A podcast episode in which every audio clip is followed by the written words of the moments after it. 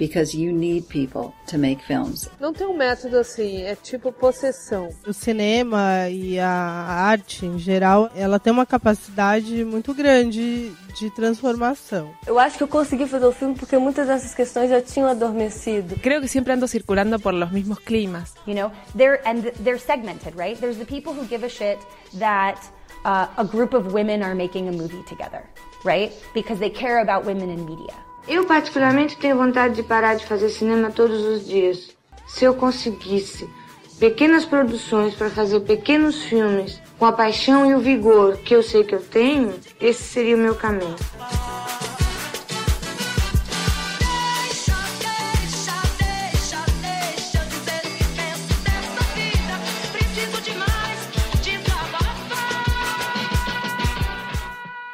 Feito por Elas, o podcast que discute o protagonismo das mulheres no audiovisual.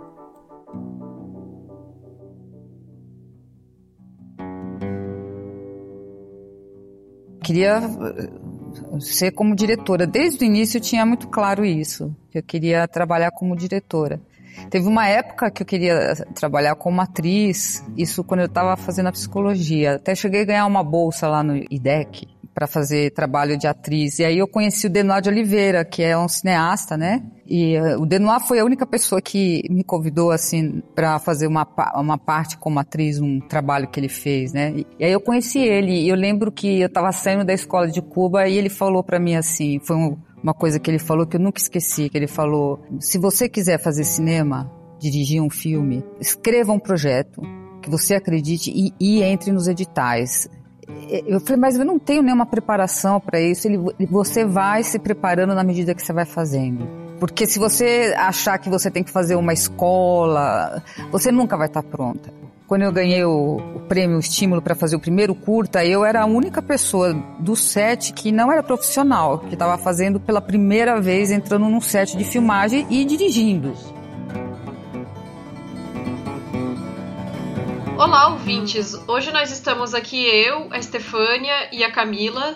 Por favor, se apresentem para quem estiver ouvindo a gente, para os nossos ouvintes poderem saber onde que eles conseguem encontrar o trabalho de vocês. Oi, pessoal, eu sou Camila, eu escrevo para o blog sobre cinema, para o site Verberenas e faço a curadoria do Cineclube delas. Eu sou a Estefânia Amaral, do Cinema Cena e do Instagram Discos da Stay. E do meu blog também, que é meu nome, Stefania Amaral WordPress.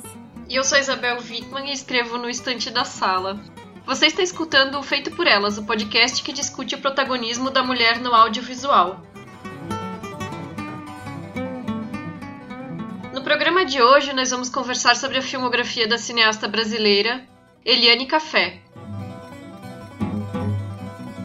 Eliane nasceu em São Paulo em 1961.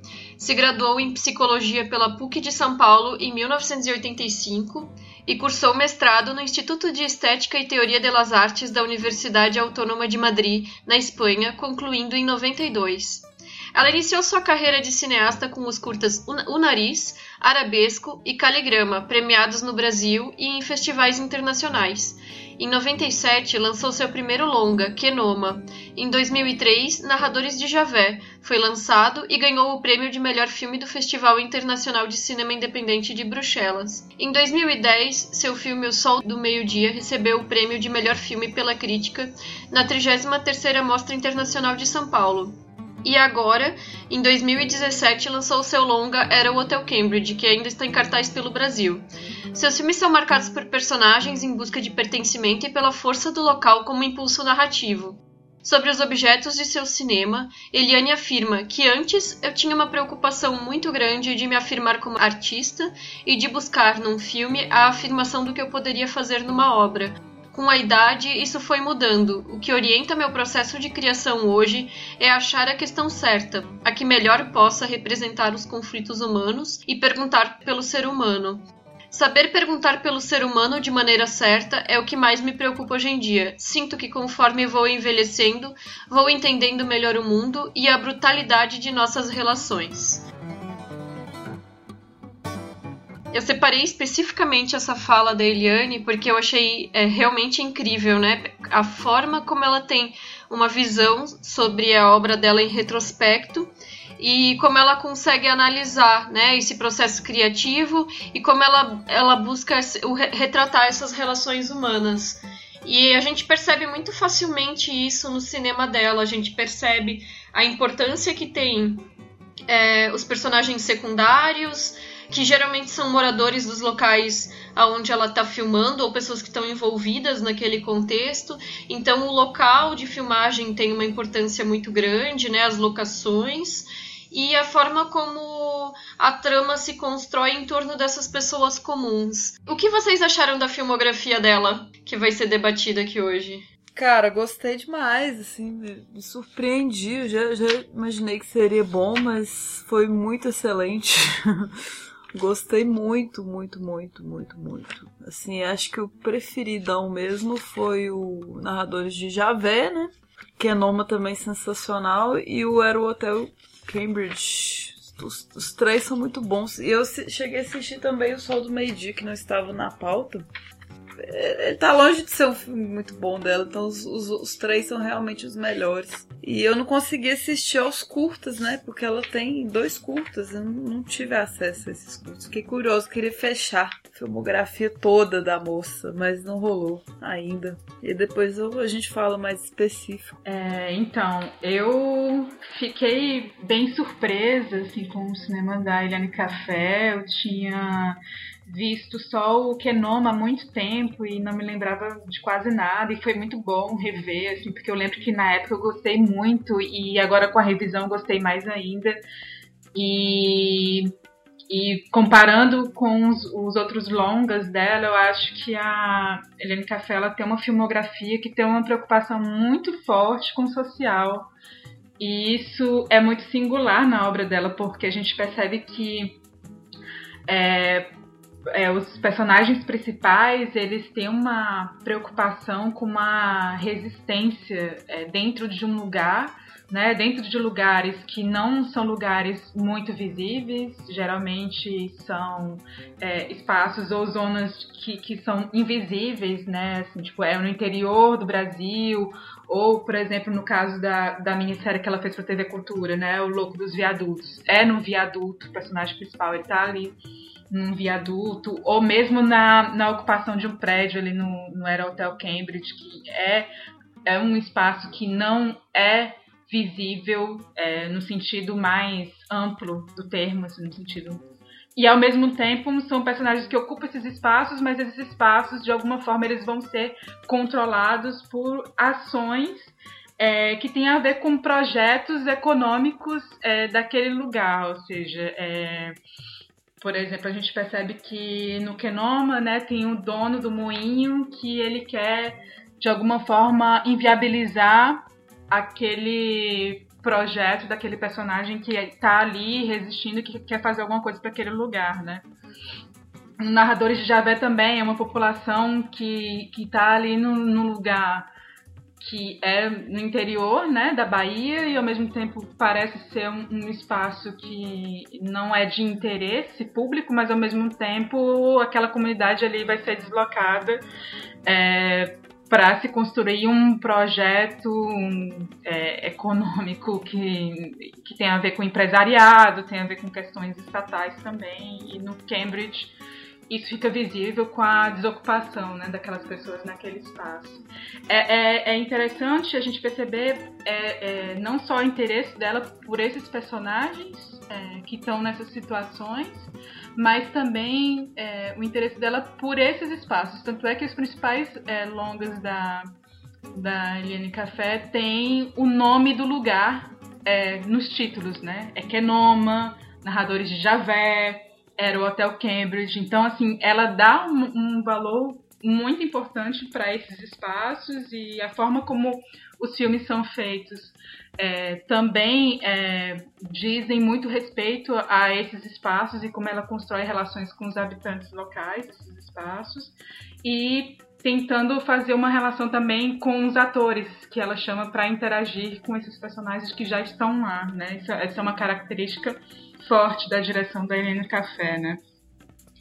É, eu queria frisar assim o interesse inicial da, da Cassar de ser atriz, né? Que foi uma coisa que ela abandonou isso. Ela tinha ganhado uma bolsa para ser atriz, é, para fazer um curso, né, de atuação é, na França. Só que ela desistiu, né? E ela se encontrou com Denoir de Oliveira, que é um diretor importante do cinema brasileiro. E a partir disso ela, ela teve interesse em fazer cinema logo depois que ela se formou como roteirista no curso de cinema de Cuba, né?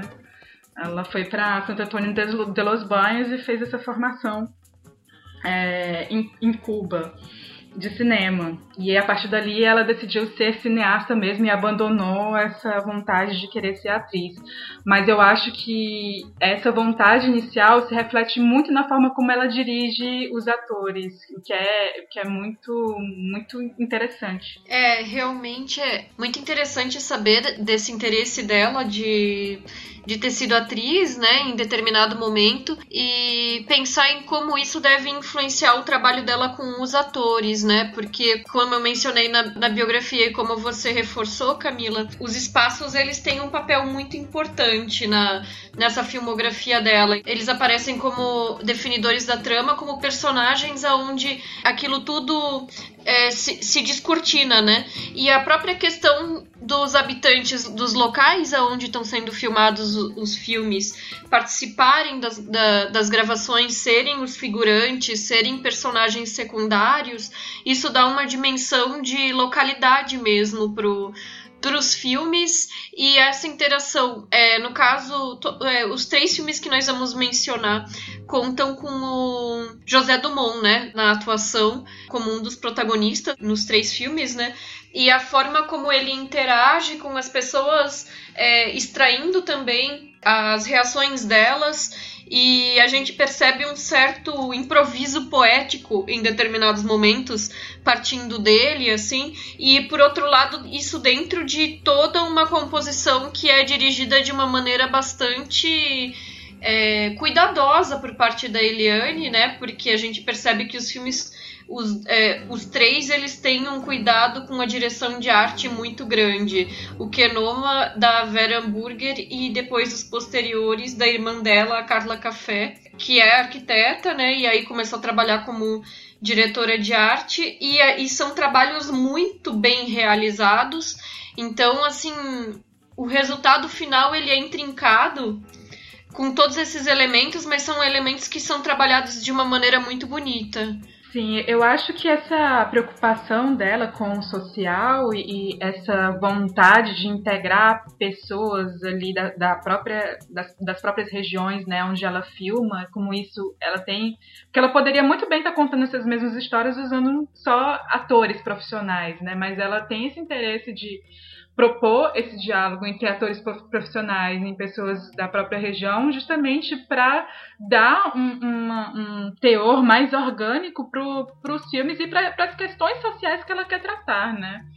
É, a Eliane, ela é filha de um, de um professor de direito muito conhecido, né, o Alaor Café. Eu acho que essa formação social dela vem muito é, dessa formação dela com o pai, né, que também, tipo, um cara bem conhecido. Sim, assim. e, e, até mesmo eu tinha lido em uma entrevista com ela que ela mencionou a respeito do Era Hotel Cambridge, sobre o qual nós vamos conversar ainda, que a primeira questão que surgiu como base para esse filme foi a questão dos refugiados. E através dos refugiados ela chegou na problemática da moradia. E eu assistindo o filme eu achei que tinha sido o contrário, primeiro a moradia e depois os refugiados.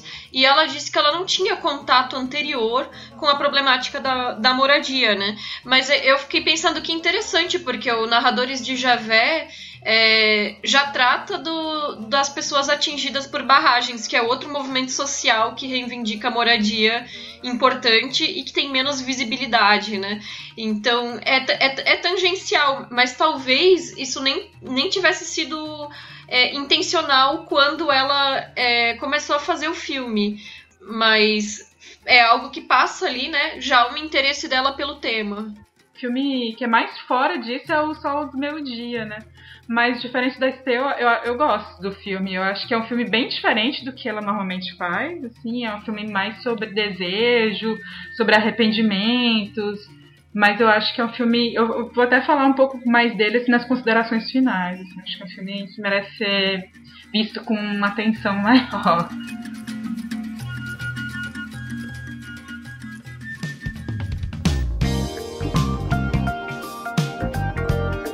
Ouvinte, um aviso rápido para você.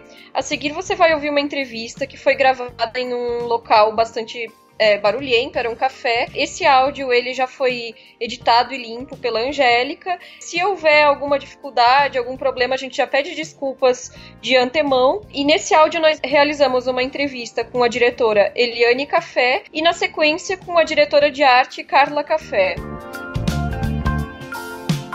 A minha primeira pergunta seria: a gente percebeu desde o seu primeiro filme, o Kenoma, passando pelo Narrador de Javé e o Sol do Meio Dia, que a locação ela tem bastante importância é, na forma como a narrativa se desenrola e também o retrato dos moradores do local, né, que é feito de uma maneira às vezes quase etnográfica, né? Como que você percebeu que gostaria de trabalhar dessa forma e como aborda essa mistura do ficcional e do documental? como que eu percebi que eu gostava é, como percebeu assim essa, essa vontade de trabalhar com, com o local como um personagem também dentro do filme, a partir da locação junto com os moradores? Então, é, eu acho assim que é, para qualquer dramaturgia, assim, o contexto é muito importante, né? Uhum. O contexto onde você vai expor a narrativa. Eu acho que a partir do momento que você elege esse contexto, esse universo, eu acho que você já está já tá assim construindo mais da metade.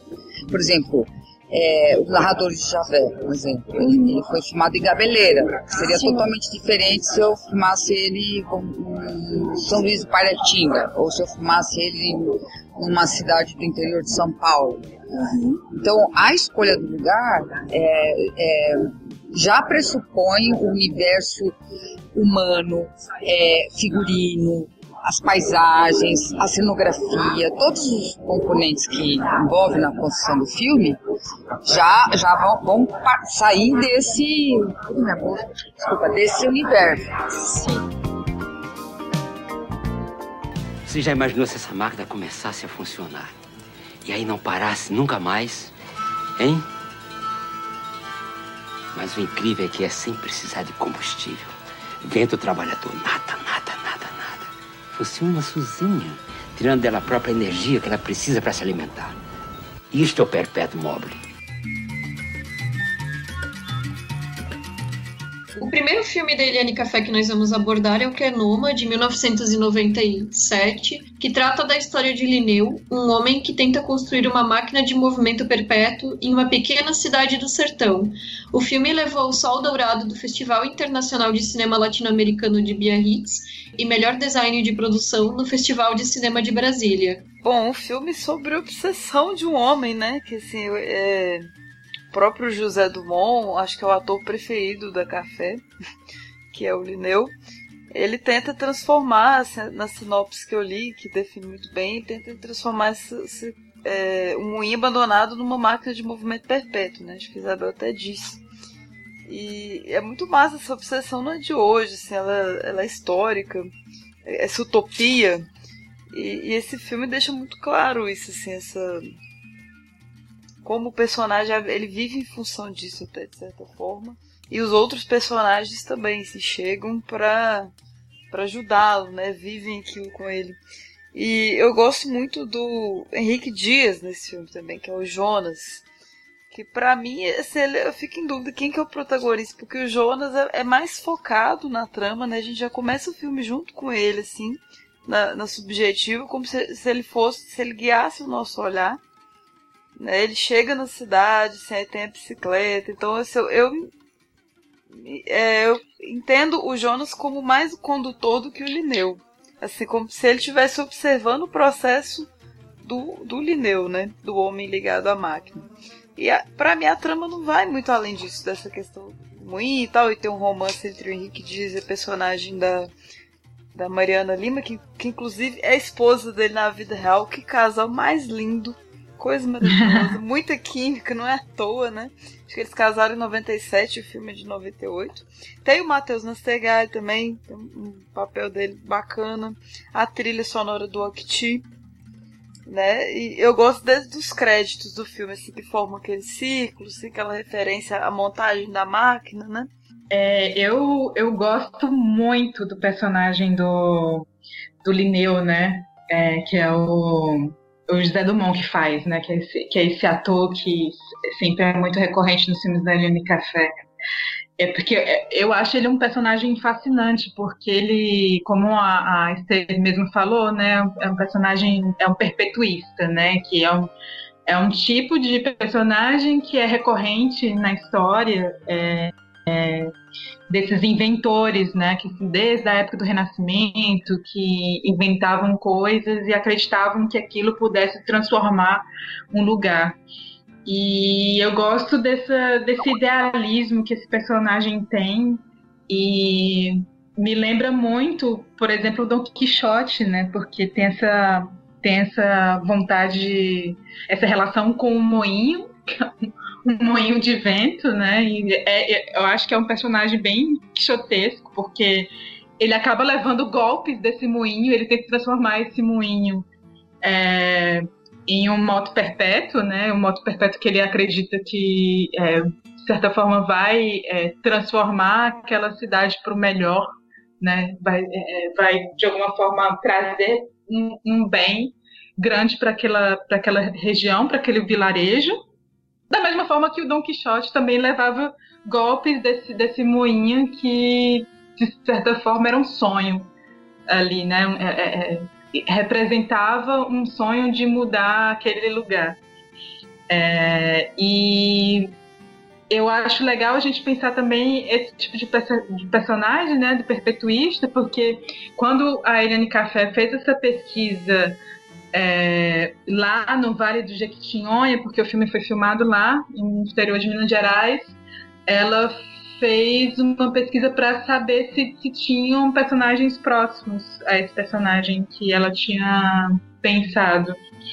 E aí ela encontrou um personagem real que durante oito anos tentou fazer um moto perpétuo. É, é, e isso, as histórias que esse personagem contava, de certa forma, isso foi incorporado no roteiro do Kenoma. E acho interessante também é o personagem do, do Henrique Dias, porque o Jonas ele é, ele é esse personagem que é estrangeiro e que vai. É, essa figura do estrangeiro também é muito presente nos filmes da Eliane Café. É, eles, de alguma forma, eles chegam no vilarejo e se defrontam com uma realidade que é, não, não, não tem nada a ver com a realidade que eles conhecem e isso, de certa forma, desconstrói a visão de mundo que eles têm. E, e gosto muito dessa forma como Eliane Café vê a paisagem rural, assim, como o espaço tem uma importância muito significativa nesse filme especialmente, assim, eu acho muito bom. É interessante isso que você mencionou, Camila, eu, eu tava lendo uma entrevista da Eliane e ela realmente menciona que ela encontrou esse senhor que tinha tentado por algum tempo construir também uma máquina de movimento perpétuo, né, e que ele é, trabalhou no filme e ajudou também na construção do que viria a ser a máquina utilizada no filme. E é, impressiona muito é, em termos de produção mesmo, essa máquina que é utilizada no filme, né? E, assim, por uma ignorância minha, quando o personagem falava realmente dessa maneira quixotesca, apaixonada, idealista, sobre a possibilidade de construção dessa máquina e como aquilo poderia alterar a vida dos moradores locais, eu achava que, que era possível a construção dessa máquina. E aí eu, eu me liguei que você Oi? acredita nesse sonho, você acredita nesse sonho dele, né? Assim, e, é tão forte. É, uhum. e, e, é um, e, e, é um argumento assim que tu pensa em termos de física mesmo, e parece que é viável, mas é óbvio, né? Precisa de energia, nem que seja uma, um, uma energia, uma fonte hidráulica, se colocasse uma, uma roda d'água, uma coisa assim, né? Mas é, a, a primeira vista aquilo faz tanto sentido que tu pensa que vai ter uma energia mecânica ali que vai manter aquilo funcionando, e como aquilo mudaria a vida da população, né? É uma, eu fiquei assim, decepcionada quando eu caí em mim e percebi que aquilo não, não era é, viável é, fisicamente, né? Até por uma, uma ignorância minha, né? Mas é muito, muito legal, assim, a forma como mostra esse idealismo e como a gente se convence pela interpretação dele. E tem um momento no filme que é bem assim, que eu até pensei que no filme seria possível, sabe? Tipo, Sim. não é possível na vida real, mas eles vão conseguir aqui pelo menos, e aí vai ser aquela coisa meio fantasiosa e tal, e você fica torcendo pelos personagens, né? Mas aí, infelizmente, volta à realidade. É, tem um outro personagem que eu gosto de todos, né? Tem o Jonas Block também, né? Que é o Jerônimo, que é o pai da Deborah Block. Uhum, é, antagonista. É, ele, é, ele é bem trabalhado também, assim, né? E, e é uma é. simplicidade é. sofisticada que a diretora tem, assim, tipo, na filmagem dela é muito bonita a luz que ela usa, a luz natural, assim, a, a dia, né, a tarde e a noite azulada, muito, muito bonita. As engenharias do filme, assim, daquele maquinário todo são muito impressionantes, assim, deve ter tido projetos, assim, muito foda de fazer. E que mais? Tem umas luzes de vela falando em iluminação também. E ele parece um filme mais novo do que é. Assim, eu senti isso, assim, de, de, produção brasileira mesmo, assim, porque ele é de 98. O Sol do Meio Dia é de 2009. Pra mim, se eu não soubesse as datas, eu ia achar que era o contrário. Eu ia achar que o Sol do Meio Dia era mais velho e esse é mais novo, porque ele é muito assim. É, por, por ser, por essa estética dele minimalista, assim, fica bem atemporal, né? E uma produção uhum. maravilhosa. E, e, eu sinto assim uma coisa na, na Eliane Café também, é, que a Camila muito bem falou dos lugares, né? Que são quase personagens também, fazem muita. Tem muita importância o lugar que eles estão, estão até no título. Mas os personagens estão sempre precisando ir embora dali, né? De alguma forma, ser, serem, saírem desse lugar que eles, que eles estão. Sempre tem algum, algum motivo de sair dali, de ir embora. Isso é bem intrigante no cinema dela. Porque eu queria complementar é, isso que você está falando, assim, dessa vontade de ir embora, né, de partir e ter esses, person esses personagens estrangeiros que chegam nesse lugar, de alguma forma eles permanecem ali. Mas eu acho que tem um, um sentido muito forte de permanência também. Eu acho que falaram é, desse sonho do Linneu, né, que é um sonho utópico, que é, um, é uma utopia e que fracassa, né, mas eu acho que ali o tempo todo ele está resistindo é, contra esse fracasso, né? E, o personagem do, do, Jonas Bloch, que é o dono do moinho, ele já quer resultados imediatos, né? Ele quer o progresso imediato daquela região, mas por uma questão mesmo de lucro próprio, né? Uma questão mais individualista, que ele quer transformar aquilo ali, sei lá, em algo que seja prosperável, que tenha um lucro, um, um lucro mais, mais é, imediato, né? E o, o, personagem do Linneu, não, ele já, ele já pensa em algo maior. Eu, eu gosto muito desse, uh, do moinho, da coisa visual do moinho, porque é, é um, um, círculo, né? Tem a ver com a questão do tempo. É, um, é, uma, é uma roda, né? Ela gira, tem a questão do movimento, as esferas são muito importantes Sim. É, para o filme, né? Eu acho que dá essa ideia de que as coisas precisam ter um tempo para elas acontecerem, que as questões não são tão imediatas assim. E eu acho legal quando o filme te possibilita acreditar nesse sonho do Linneu, mesmo que ele fracasse, né? Eu acho que é, tem essa coisa do fracasso, mas também tem um, tipo, um certo ideal que não morre, assim, sabe? Que é bonito de ver, assim. As próprias esferas do as esferas do próprio moinho, né, que são que trazem equilíbrio para aquele movimento todo que ele está tentando criar, né? Ele tenta usar as esferas justamente para equilibrar a movimentação do maquinário, né? E a Esther me mencionou a produção desse maquinário e, e, e foram contratados artesãos locais para construir aquilo lá tudo. Então imagina o trabalho que movimentou a cidade, né, durante, durante as gravações. E sobre o local, sobre as partidas e chegadas, é como eu coloquei né, na biografia, né? Que na minha percepção, os personagens, não só desse filme, mas dos outros também, eles estão em uma busca por, por um pertencimento, né? Um espaço para chamar de seu, um local de de vivência e de memória, né? E nesse aqui um pouco menos essa questão da vivência e da memória do que nos filmes seguintes que a gente vai mencionar, mas ainda assim é, existe essa busca pelo pertencimento. Só para dizer que dentro dessa ideia de pertencimento, isso é, isso é muito importante para a gente pensar um Brasil naquela época, nos anos, no final dos anos 90, quando estava tendo o cinema da retomada, né? Se a gente pensar que o Kenoma, ele foi lançado em 98, ele foi produzido em 97, mas foi lançado em 98. Em 98 também foi lançado o Central do Brasil. Uhum. Sim. É, e, o, e o que permaneceu é, na, no imaginário do cinema brasileiro da, da retomada foi o Central do Brasil, não foi o Kenoma, mas ao mesmo tempo são dois filmes que lidam com uma imagem de Brasil muito forte. Verdade. E essa questão do, do interior, né? Tanto Kenoma quanto Narradores de Javé, quanto o Sol do Meio-Dia traz essa questão do interior brasileiro, é, são, re, são regiões diferentes que estão sendo retratadas, mas está trazendo uma imagem de Brasil não hegemônico, né? Com suas populações locais e também suas próprias narrativas. E sobre ainda o idealismo do Linneu, eu adorei uma frase que ele fala em um determinado momento, que ele tem uma fala que ele diz: "O corpo não tem como aguentar quando não cabe uma ideia dentro dele".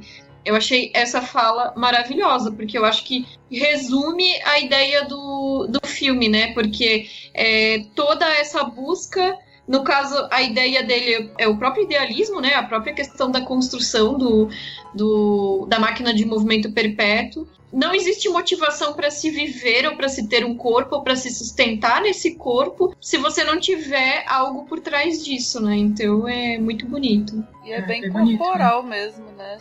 Filme. É, eles vivenciam isso no nível muito corporal, né? Uma relação muito corpo e máquina que, que rola. E eu acho simbólico também esse, a própria expressão movimento perpétuo é muito metafórica assim, do, do cinema dela também, não só desse filme. Porque tem a questão da resistência muito bem puxado por vocês em todos os filmes, mas tem algo externo que fica tentando. É, justamente por isso que há tanta resistência, né? Que tenta tirá-los de lá sempre, assim, a partida sempre, sempre o movimento, sempre sair de lá, nunca ser um lar, né? Que é difícil, que torna eles ainda mais resistentes. E, a, e os personagens né, do romance, ele, a Tira e o Jonas, eles têm essa partida nesse esse momento assim que eles vão embora e tal, até a hora que voltam, mas que eles querem ir embora dali também. Sim, sim. E tem alguns pequenos momentos assim no filme. Tem um que eu, eu nossa, eu ri e eu tive que assistir de novo, porque eu, nossa, é um, é um pequeno momento. Se, se a gente não prestar atenção, não vai nem, nem dar bola assim para aquela situação. Mas é um personagem que tá na frente da casa, de uma casa, e ele tá mostrando para o outro quando ele mexe é, o corpo da galinha, a, a cabeça da galinha fica sempre no mesmo lugar, né? É, né? Maravilhoso.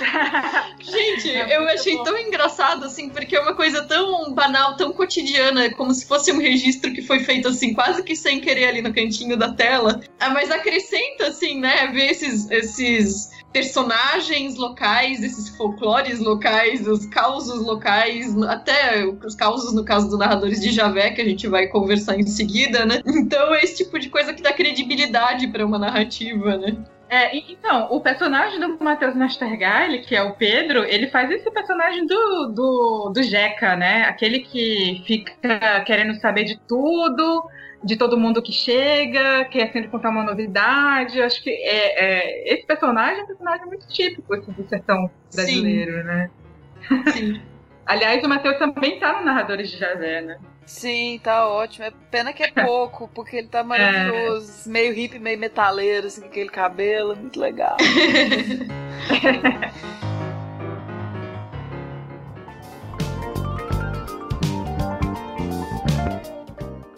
no encerramento do, da cabine você mencionou que não tinha um contato anterior com o, com o movimento de luta por moradia, né? Mas é, no, nos narradores de Javé, tangencialmente tem essa questão das pessoas atingidas pelas barragens, né? Isso então é, é, é, é foi um interesse que passou, mas não, digamos assim, não, não foi proposital. Foi é, essas pessoas que foram atingidas pelas barragens. É, era, foi uma temática que veio sem querer e só veio se estabelecer agora nesse filme? Ou como é que se processou? A... É, eu acho que, é, na verdade, o que, que existe de paralelo, eu acho que é, essa, é justamente essa, essa coisa de, de trabalhar um universo pré-estabelecido é, onde existe conflito. Narradores de Javé, acho que ele é um filme que a gente construiu ele expedicionando. A gente foi, eu acho que o que tem de comum dos narradores com Cambridge é que a gente foi no lugar, a gente, a gente não, não é que a gente tinha um roteiro, uhum. escolheu uma locação, fez perdeu todo o filme e depois foi embora. É, é, a diferença desses filmes é que a gente vai construir eles no local onde existe o conflito já configurado. E isso é, é, isso é uma diferença enorme. Talvez liga com o que você estava falando de, da, da, importância da escolha das locações. Então, é, é, as locações aqui é mais do que locação, são os universos. Sim. Os universos. Outra coisa que eu acho que tem muito em comum e que eu, que eu gostaria até de realçar é o trabalho da Carla, Sim. da Carla Café, porque a Carla estava nos narradores e está nesse. Sim. E o que a Carla traz para esse, esses dois trabalhos é um pouco essa essa coisa de a preocupação enorme de construir toda a arte do filme envolvendo as coletividades. Ela fez isso nos narradores e, tá, e fez isso no Cambridge. E, então, eu, eu acho que nesse sentido ela é mais do que uma diretora de arte, ela, ela é quase uma coautora uhum. nesses trabalhos, né?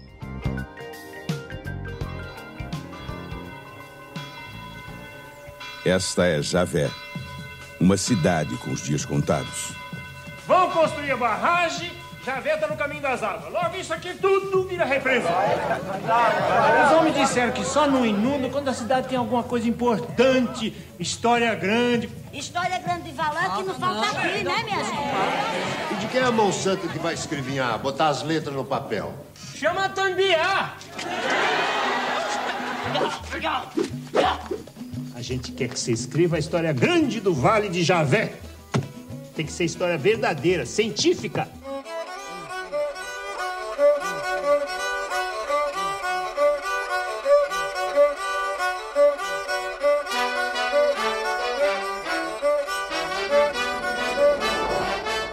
Então, aproveitando que nós já citamos o Narradores de Javé, vamos passar para ele, que é o filme de 2003 da Eliane, que trata de, da possível construção de uma usina hidrelétrica, que é anunciada no caso, né? E a consequente inundação de uma pequena cidade que é chamada de Javé. E os moradores do local, então, eles contratam Antônio Biá, um ex-funcionário dos Correios, para que ele escreva a história da cidade, provando a sua importância como patrimônio de forma documental e científica, como eles afirmam bom, né?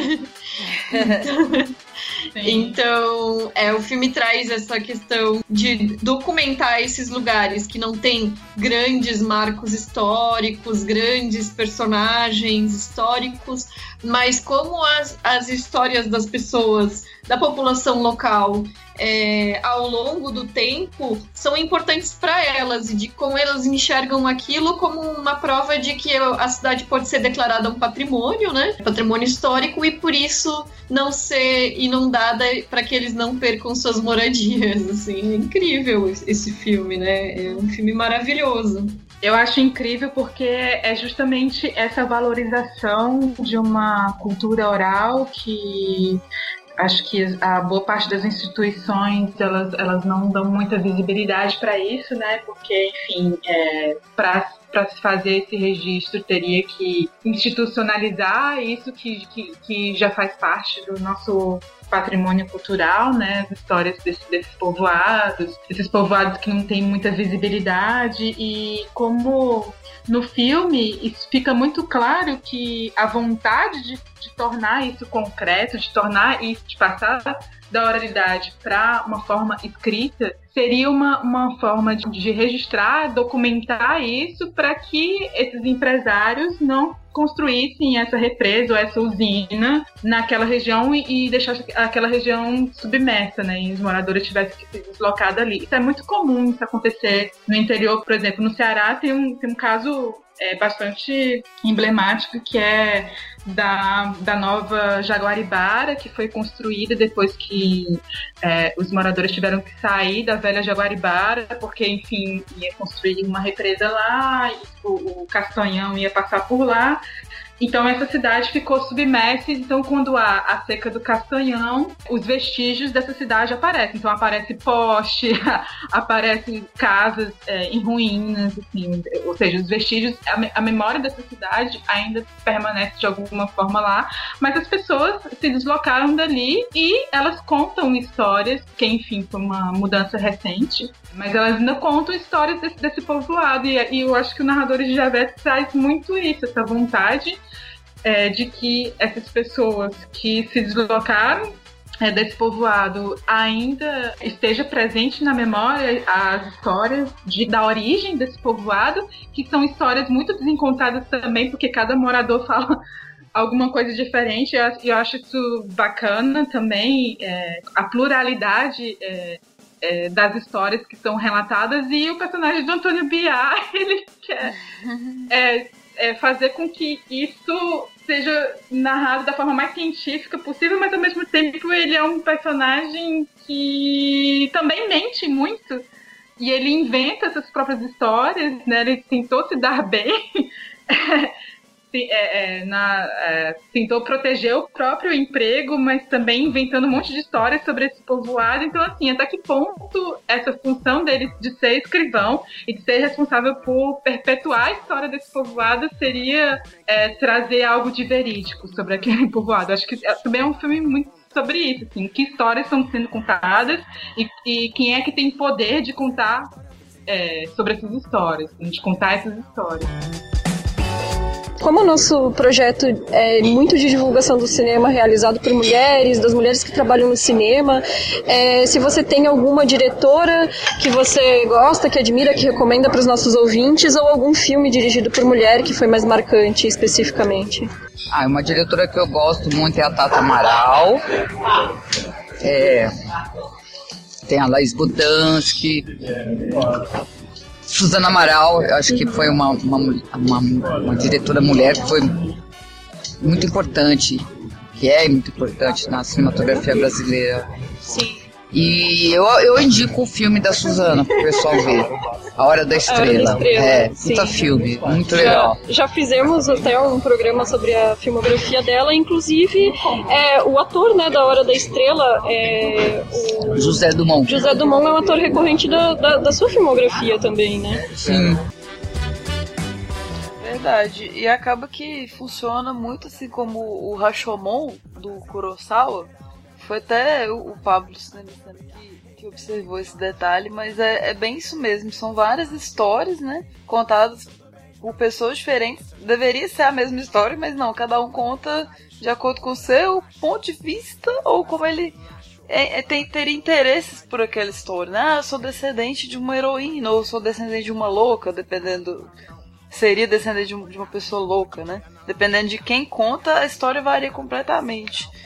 E, e, e, acaba que o patrimônio história, da, do lugar, né, de Javé, acaba que são essas pessoas incríveis, assim. E nunca que, que daria pra, pra fazer uma coisa assim, é, oficial, né, e, e científica, igual eles estavam querendo. Então, é muito irônico isso, né? O, o personagem do, do Biá ele fica só absorvendo aquilo assim e, e, e, na verdade a gente vê naquela cena que já tá, que já se dá a desgraça, né? Que, que, que rola o pior, assim, spoiler, vocês já tinham que ter visto esse filme. Mas dá tudo errado. Então a gente vê o tanto que ele gostava daquele lugar, na verdade. Que a intenção não era ruim, né? Que é, que é justamente essa vontade do, do pertencimento. E, e, é triste ao mesmo tempo. Eu lembrei muito, tem uma, uma cidade que eu morei na infância, que é no sul de Minas, que chama Guapé. É até parecido com Javé. E, e lá foi alagado, assim, lá tem uma história de alagamento. Então nessa hora que, que rolou, eu chorei demais, porque eu fiquei lembrando dos moradores, tiveram que reconstruir tudo e tal. E das casas, né, da identidade. E a história se repete em outros lugares, né? E é muito massa. A gente acompanha aquele menino que, que perde a, a balsa, né? Acho que ele perde é, é uma balsa mesmo, que tá, tá ali caminhando. E aí ele precisa ficar de madrugada e a gente acompanha ele, assim, escuta a história desse pessoal. E é, é muito divertido, é muito maravilhoso. É triste ao mesmo tempo, mas é muito divertido. É uma coisa ou outra, assim, que, que foge, que tem um tom mais dramático, aquela história do sujeito que perdeu o medo, né? Que dá um, um, um tom mais dramático pra narrativa. Mas geralmente é, é muito, muito legal. As, as recriações das histórias. Quem tá contando se vê no personagem, né? Muito sensacional. Tem o Maurício Tizumba. é incrível no filme também.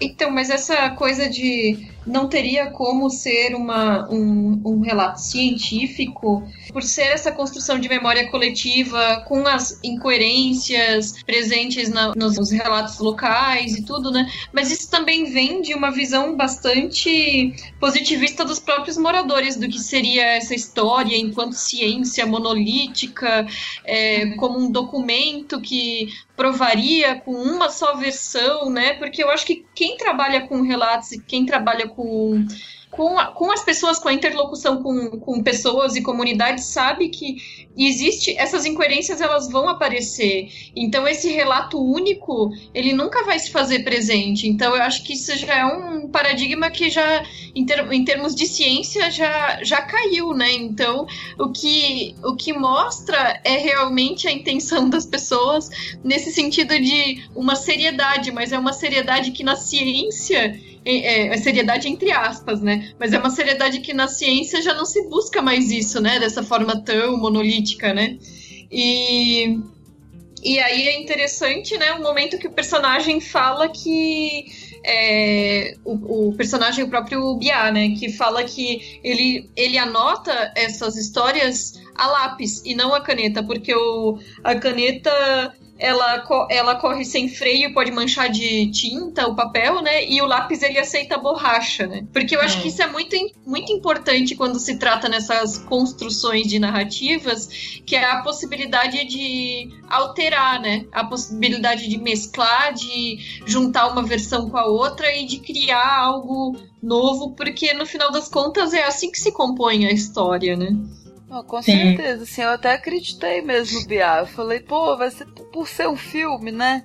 Ele lá com o livrinho, assim e tal. Ele faria um relato maravilhoso. Inclusive, com, com, é, ele chegou a mencionar isso. Eu coloco as duas histórias. Ficaria sensacional colocar várias perspectivas na história. Sim. Com certeza, mas assim, no tempo hábil que eles tinham, era assim, inevitável.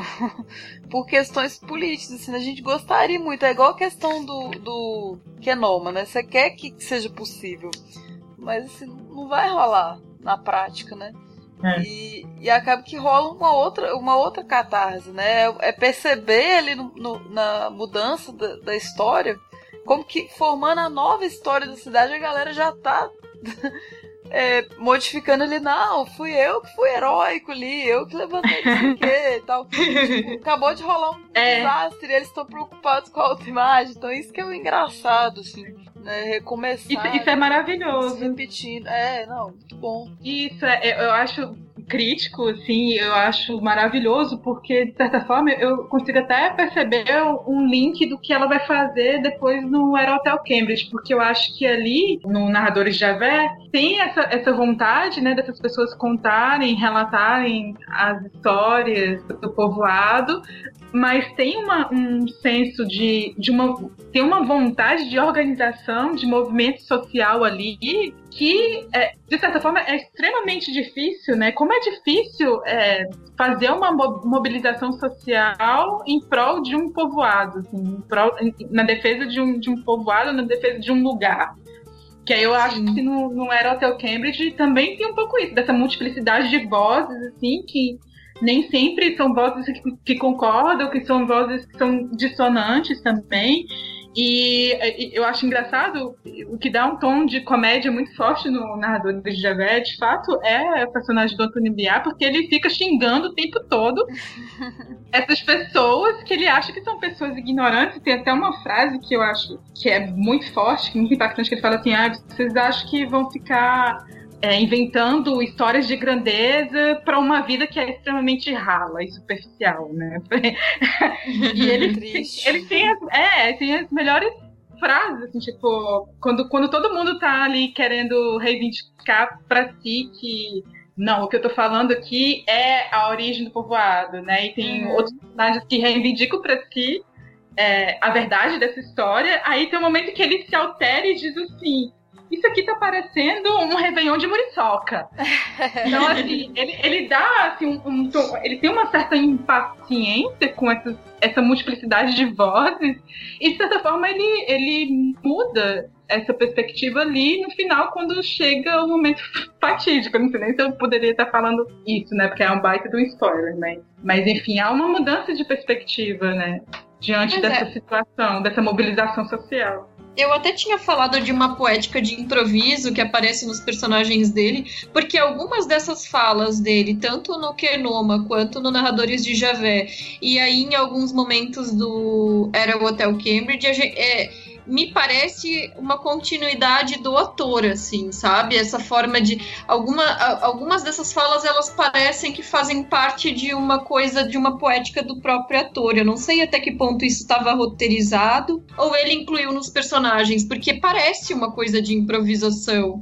Mas improvisação não, de quem de quem tá acostumado a lidar com poesia, sabe? Uhum. É... É, então, nessa cena específica, quando ele fala do Réveillon de Muriçoca, a Eliane uhum. Café chegou a dar uma entrevista e ela falou, assim, como é que ela pensou aquela cena.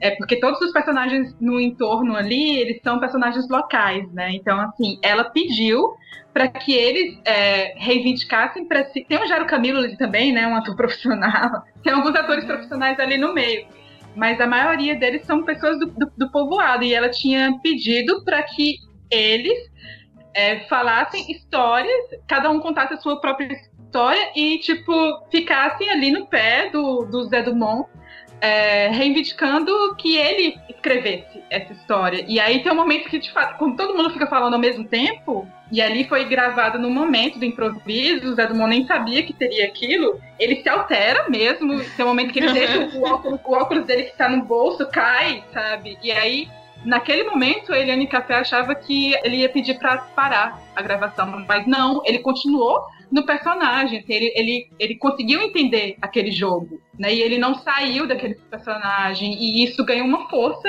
enorme naquela cena. É, uma... porque. Exato, e, e, passa essa impressão pra gente, mas assim, de um jeito muito fluido, né? Não fica aquela coisa artificial de a gente perceber quando que é o momento que tá dirigido e roteirizado e quando que é o momento que tá improvisado. Mas a gente percebe que existe uma poética livre ali no, no modo de falar do personagem, né? E quando eu vi o Era o Hotel Cambridge, eu percebi que era próprio do José Dumont, né? Então, aí é que a gente é, passa a ter essa percepção, né? Ele consegue entrar bem no jogo, né? Nesse jogo de interação com os personagens locais. Isso. E aí entra essa questão que eu até comentei também com, com a Carla Café na entrevista que vai ser colocada ao longo do programa, né? Que é essa questão da polifonia, né? Porque é, concordo contigo, Camila, esse filme, para mim, ele já tá muito conectado com o, era o Hotel Cambridge em várias dessas questões temáticas, né? E essa forma de tentar abordar os múltiplos relatos e as várias vozes dessa população vai resultar na polifonia que é presente no Era Hotel Cambridge, onde se tenta dar vazão para vários discursos e várias vozes, às vezes dissonantes, às vezes não, né? Dentro de um mesmo movimento, né? Então eu acho que é um trabalho muito continuado, assim, um em relação ao outro tematicamente, mesmo que talvez não necessariamente isso tenha sido uma coisa consciente. Sim, sim. Eu gosto também, assim, a questão da, da prova do documental, né? O pessoal trazer fotos, assim, falar, não, é verdade, olha aqui o meu pai e tal, aquela história dos gêmeos é ótima. E a questão da, das pessoas é, do, do, analfabetismo, né? Às vezes elas vão falar o nome para ele, aí parece que elas inventam o nome naquele momento. Tipo, Ele pede o nome, o sobrenome e o pronome, né? Também é algo bem poético esse, esse pronome que ele pede. Aí a pessoa fala fulano, Indalécio, né? Pra reforçar que é, que é descendente dele e mais alguma coisa. Parece que foi até criado ali naquele momento. E as expressões do, do São impagáveis. Cachaçinha diet, lembranças javélicas, históricas e pré-históricas. Ele é sensacional demais. Um bando de Pokémon, né? Ele fala... É, ele fala que ele é o Pokémon de Jesus. É, é impressionante demais as expressões dele. E algumas metáforas sutis, assim, quando ele pega o, o, livro, aí ele folheia, ele vai passando as folhas assim, aí o barulho de repente vira o barulho das águas. Então, assim, sensacional demais. E preciso elogiar também a fotografia, que é do Hugo Kovensky, maravilhosa, como sempre, nos filmes dela. E a trilha da, de, de DJ Dolores, que eu acho que é uma mulher, eu nunca olho se DJ Dolores é uma mulher, mas eu adoro. Tem vários filmes que tem DJ Dolores e super me coloca no filme esse eletrotropical da trilha. Essa coisa da população trazer as fotos entra justamente nesse fato que a gente falou, né? De que é como se com a prova física o relato tivesse mais valor, né? Fosse uma coisa mais verdadeira, mais científica, né? e aí tem até uma fala no filme que diz que é, vocês acham que vão parar uh, o progresso por causa de vocês, né? A represa por causa de vocês, né? E aí entra essa coisa do Davi e Golias, né? Que é o, o sistema econômico versus as pessoas, os indivíduos, a sociedade, né? Que aí eu acho que a gente já amarra definitivamente com era o Hotel Cambridge, né? Trazendo essa temática também.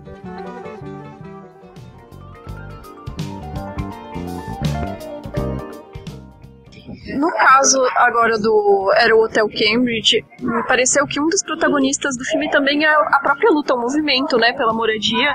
E, e como vocês mencionaram agora no final, é, o filme ele acaba se tornando bastante polifônico. São várias histórias de vários personagens ao mesmo tempo, né? E essas pessoas, elas é, que participaram do filme, elas colaboraram com o roteiro em termos de diálogos, de experiências que que, er, que eram experiências pessoais mas que foram ficcionalizadas no contexto da narrativa, de alguma forma? Sim, é exatamente isso que você falou. elas contribuíram para a formação do, do, roteiro, elas trouxeram o repertório de vida delas. É, a partir desse vínculo que a gente fez, é, o vínculo é muito importante para esse coletivo se apropriar do filme. Quando, quando eu acho que o principal trabalho da direção, eu acho que é esse. Ainda mais quando você trabalha em zonas de conflito, assim, é você é, propiciar que, a, que aquela comunidade, que aquelas pessoas se apropriem do filme. Se elas se apropriam, é você que corre atrás. E aí o filme vai se construindo com muita autenticidade, com muita vida. É, isso transparece é. no, no, resultado final, né? E, e ontem lá no MIS, é, você também tinha comentado que ele, a proposta não era ser um filme político, né? Mas a Carmen, ela traz essa questão do direito à moradia constitucional. Não, né? eu acho assim, eu, eu, eu discordo, assim, é, não sei se a Carmen falou aquilo também, a gente conversa tanto, mas uhum. ele é um filme, filme político, político, não né? tem ah, como sim. não ser um filme político. Uhum. É, da mesma medida que eu acho que qualquer filme sempre é político. Porque a arte não se desvincula. Não se desvincula. Agora, é, a forma de, de como você é, desenvolve isso é que difere. Você pode fazer um filme dissertativo, você pode fazer um filme poético, você pode fazer um, um drama. É, eu acho que é nesse sentido que talvez a Carmen estava querendo dizer, que, que ele, ele não tem o político daquele político discursivo, uhum. sabe? Daquele panfletário. Uhum. Eu acho que esse era. era é, a gente não, não, não, teve isso justamente porque a gente focou na, na vida das pessoas. Aí, naturalmente, porque a vida mesma ela não, não Sim. Não, não, se organiza assim como um panfleto, né? Sim. Mas aí o pessoal é político, né?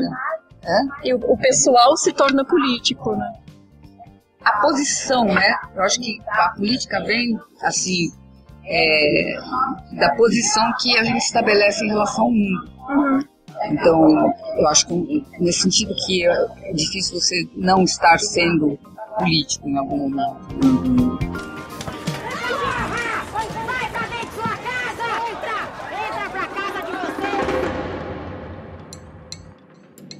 A elétrica tá boa.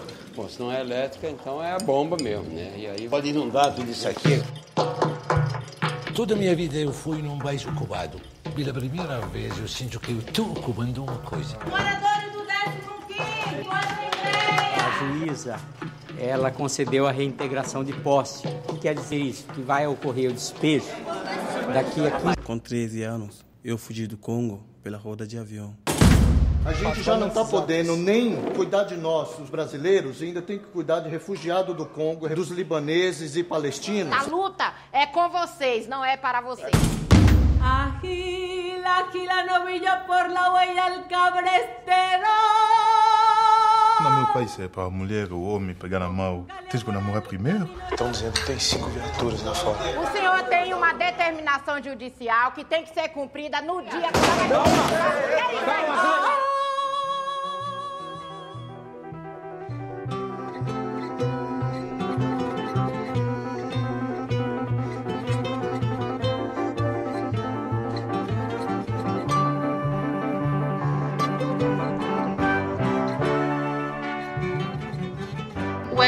Cambridge é um filme que está em cartaz agora no Brasil e ele mistura elementos é, documentais com ficcionais para retratar um movimento por moradias composto por brasileiros e refugiados que ocupam um prédio abandonado no centro de São Paulo, que é justamente o, o próprio Hotel Cambridge. O filme venceu o prêmio da audiência, da crítica internacional e de melhor montagem no Festival do Rio e melhor ficção nacional pelo júri popular da Mostra Internacional de Cinema de São Paulo. Então, trazendo a Dona Carmen que é uma das protagonistas do filme, que é uma personagem real do movimento por moradia, né? E trazendo é, atores misturados a, a migrantes que chegaram em São Paulo, refugiados de outros países, interpretando personagens que não eles mesmos, mas com situações próximas à real vivenciada por essas pessoas que chegam à cidade e não conseguem encontrar uma moradia. O filme ele retrata justamente é, essas questões que são relacionadas ao, ao a falta de um apoio que o governo, que os governos em geral é, não oferecem, né, para a população, uma vez que a moradia é um direito constitucional e que não é garantido, né, pelo governo e os métodos que essas populações encontram para tentar reivindicar. Então, justamente também essa luta de Davi e Golias que entra todo o sistema econômico, a especulação imobiliária, a gentrificação e diversos aspectos, né? O que, que vocês acharam desse filme? Era o Hotel Cambridge. Sensacional, assim, de novo. Se ele tem aquele tom documental, né? É, apesar de, assim, tá, tá no Hotel Cambridge, tem até eu, eu achei que a página no Facebook do Hotel Cambridge, achei sensacional. Então é bem, bem realista mesmo, a gente sente que aquilo é uma coisa vivenciada por aquelas pessoas e tal. E muito bem colocado novamente o José Dumont para interagir ali. Para, ele fa parece fazer parte daquilo. Aquela cena que ele tá cantando brega, assim, amor eterno por esse homem, gente, ele é maravilhoso. Melhor ator, realmente, Eliane Café rebentou. E ela explora muito bem assim, as diferenças culturais, né, as línguas, as pessoas se entendendo no, no sentimento, né? Às vezes uma história comovente, aquela história da elefanta, da, da Babás, que a Sueli Franco, né, a grande atriz também conta. É, o cara não entendeu nada, mas ele tipo, se compadeceu ali. Então rola muito isso entre as linguagens, né? O uso da, da, das mídias, assim, tipo, a gente vê a diferença na câmera, quando tá no Skype, ou às vezes ela filmando o que seria uma, uma reação da polícia ali. E os, os, comentários preconceituosos na internet que lida, né, de fazer o vlog. É, é, muito bom, muito crítico, muito bem feito. Esse, nesse ponto do Skype, ele até me lembrou o novo movie da, da Chantal, assim. As cenas com o Skype. Agora conversamos com a diretora de arte Carla Café. Eu ia perguntar justamente dessa questão colaborativa em relação à direção de arte, porque no Making Off nós vimos que houve uma colaboração com a escola da, da cidade, né, e toda a questão de pensar é, espaço, arquitetura, moradia e até o urbanismo, no sentido de que são espaços que estão integrados com a cidade, né. Como foi unir toda essa questão, a carga de ser arquiteto, diretora de arte, de estar dentro do cinema, mas estar lidando com pessoas reais e a, e a questão da moradia, porque é muito complexo, né. Eu, eu acho que essa do universo artístico são os deslocamentos. Acho que quando a gente desloca a arquitetura para o cinema, isso é uma atitude artística. E, e, e por conta disso, é, ela tem uma liberdade de elaboração, de, de execução muito grande. Então, é, foi muito difícil, foi dificílimo trabalhar com 21 alunos, não é fácil trabalhar com alunos. Não foi fácil também os alunos terem a conscientização de que era um trabalho profissional, que não era um trabalho de projeto apresentado na escola, porque, e aliás, isso é uma grande, uma grande contribuição para a educação para a escola, você fazer com que o trabalho do aluno seja real, tenha a dimensão de uma necessidade. Quando a gente começou a pensar nesse trabalho todo, a gente começou a pensar por uma necessidade financeira. A gente não tinha dinheiro para construir o filme, a gente não tinha dinheiro para fazer toda a pré-produção, toda a preparação do filme. Uhum. Então, assim, uma das formas criativas de lidar com essa com essa necessidade foi chamar a escola da cidade. Foi um, um casamento muito interessante, porque o movimento, eles têm mão de obra. Quem vive nas ocupações são, são os pedreiros, são encanadores, são os serralheiros, são as, as costureiras. Só que eles não têm o projeto. Eles Sim. sabem executar. Tem a técnica, mas não tem o projeto, o desenho. Então foi um, um, um casamento muito interessante trazer uma escola de arquitetura para dentro do movimento social, porque eles naturalmente eles eles recuperam a cidade, eles recuperam o espaço abandonado. E, e você consegue é, mapear coisas como arquiteto dentro da ocupação de uma maneira com um olhar muito apropriado para essa questão da ocupação. Uhum. Até uma curiosidade que eu tenho, daí talvez em termos mais arquitetônicos, mas não sei se talvez a Carmen ou você que poderia responder. A ocupação no Hotel Cambridge, por exemplo, ela é temporária ou as pessoas, é, enquanto as pessoas estão procurando se realocar, ou ela é permanente? Quem entra ali e fica morando ali? Cê, posso te mostrar aqui Sim, claro. Uhum. Porque assim, olha, olha como era o Hotel Cambridge antes da ocupação. Sim. Uhum. Olha isso.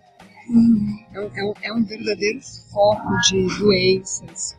Por isso que a Carmen falou que É, se- é utilidade de, é serviço de utilidade pública de saúde. de saúde pública. Saúde pública. Olha, olha isso. O, o Cambridge é tão rico que tem uma mina no subsolo dele. Nossa. Porque ele é, ele tá naquela esquina da 9 de julho com Anhangabaú. Uhum. Então, ele aqui é a confluência do rio Sarapura e do, do, e do Anhangabaú. Uhum. Então, imagina essa água abandonada a foco de dengue. Uhum. Então, assim, e, e como é que se dá esse primeiro momento? Através da limpeza. Uhum. Então, é, é, uma, é uma ideia de que a gente é, imagina um lugar abandonado, a gente nem percebe o que tem, né? Esse, e por que, que esse prédio estava abandonado? Esse prédio estava abandonado ou porque tinha um alto dívida com o IPTU, que o proprietário não pagava, e estava esperando a anistia. Ou estava esperando que valorizasse muito, que uma empreiteira vi- viesse. Aí fica fechado para especulação. E aí fica fechado para especulação. né? Então, isso é uma coisa assim, muito complexa. O, o Cambridge, uma do, quando o Haddad chegou, ele, ele, ele declarou Cambridge como área de utilidade pública, de interesse social. E em 2014, ele foi é, integrado no Minha Casa Minha Rua Entidades. E hoje ele faz parte do Minha Casa Minha Rua Entidades. E essa já é uma coisa que talvez seria mais interessante Carmen te explicar melhor, porque eu não entendo muito sobre o Minha Casa Minha Rua. Mas hoje o Cambridge é uma, uma- ele está à, espera de uma reforma, um retrofit, para trabalhadores de baixa bacana, porque eu fiquei pensando um pouco ontem quando a Carmen é, mencionou a questão da gentrificação, é, que muitos desses projetos de habitação de baixa renda, projetos públicos, é, são pautados assim em um, a área mínima para uma família viver. Então se entregam casas e apartamentos com metragens absurdas e não se pensa que ao se criar um senso de bairro, um senso de sociedade ali, a tendência é que vai gerar uma economia local e essas pessoas vão melhorar de vida e daqui a pouco 30 metros quadrados não vai, não vai mais adiantar para cinco pessoas às vezes estarem morando e elas vão buscar outros lugares, vão se mudar. Então não fixa essas famílias. Né? E aí eu fiquei pensando, um hotel, se essas, essas famílias estão sendo fixadas, ele não, não tem a planta de apartamento, mas provavelmente está sendo fechado conforme as necessidades. Então eu imagino que já se esteja pensando no sentido de não atender só as necessidades imediatas, mas atender a longo prazo, não é, não é assim? Não só é assim, como também, olha uma outra forma de você pensar o direito à cidade. Se você tem um centro, se tem uma área, uma região onde você vive e trabalha nela, uhum. e você não precisa percorrer duas horas, uma hora e meia, você não precisa percorrer a cidade, você não precisa cruzar a cidade uhum. para trabalhar, imagina essa cidade Imagina a qualidade de vida dessa cidade. Imagina a qualidade de, de serviços dessa cidade. Imagina você ser atendido por uma pessoa que demorou 20 minutos para chegar no seu trabalho. Uhum. Então, quer dizer, isso é uma coisa que beneficiaria a cidade como um todo porque uma cidade ela, se constitui por diversas classes sociais, ela se, ela se constitui por vários estratos sociais, porque a gente se mistura. Sim, e ainda tem essa questão, né, que essas moradias quando são construídas geralmente são longe, nos bairros mais distantes, e as pessoas de mais baixa renda têm dificuldade de acessar o serviço e o local de trabalho. Então, isso é outro motivo pelo qual é, a taxa de fixação às vezes é baixa, né, nesses programas. E o motivo pelo qual muito dos trabalhos, porque você já não viu as pessoas falando assim, ai não, essa aqui é muito preguiçosa. Preguiçosa? Você passa duas horas para chegar no trabalho, você vai chegar como no trabalho? Uhum. Bonita? Uhum. Você já chega, né? Então, assim, é uma relação é que a gente precisa realmente acordar, porque isso é uma forma tão cruel de se, de se construir o cotidiano, né? Uhum. Se você pudesse, se você tivesse um, uma estrutura que fosse mesmo generosa, que isso, isso não, não ameaça ninguém. Uhum. Né? Você, você ter áreas é, subdivididas de uma cidade não ameaça ninguém, pelo contrário. Sim. Seria perfeito, né? Se todo mundo tivesse um espaço, uma moradia e que fosse com deslocamento simples e com estrutura.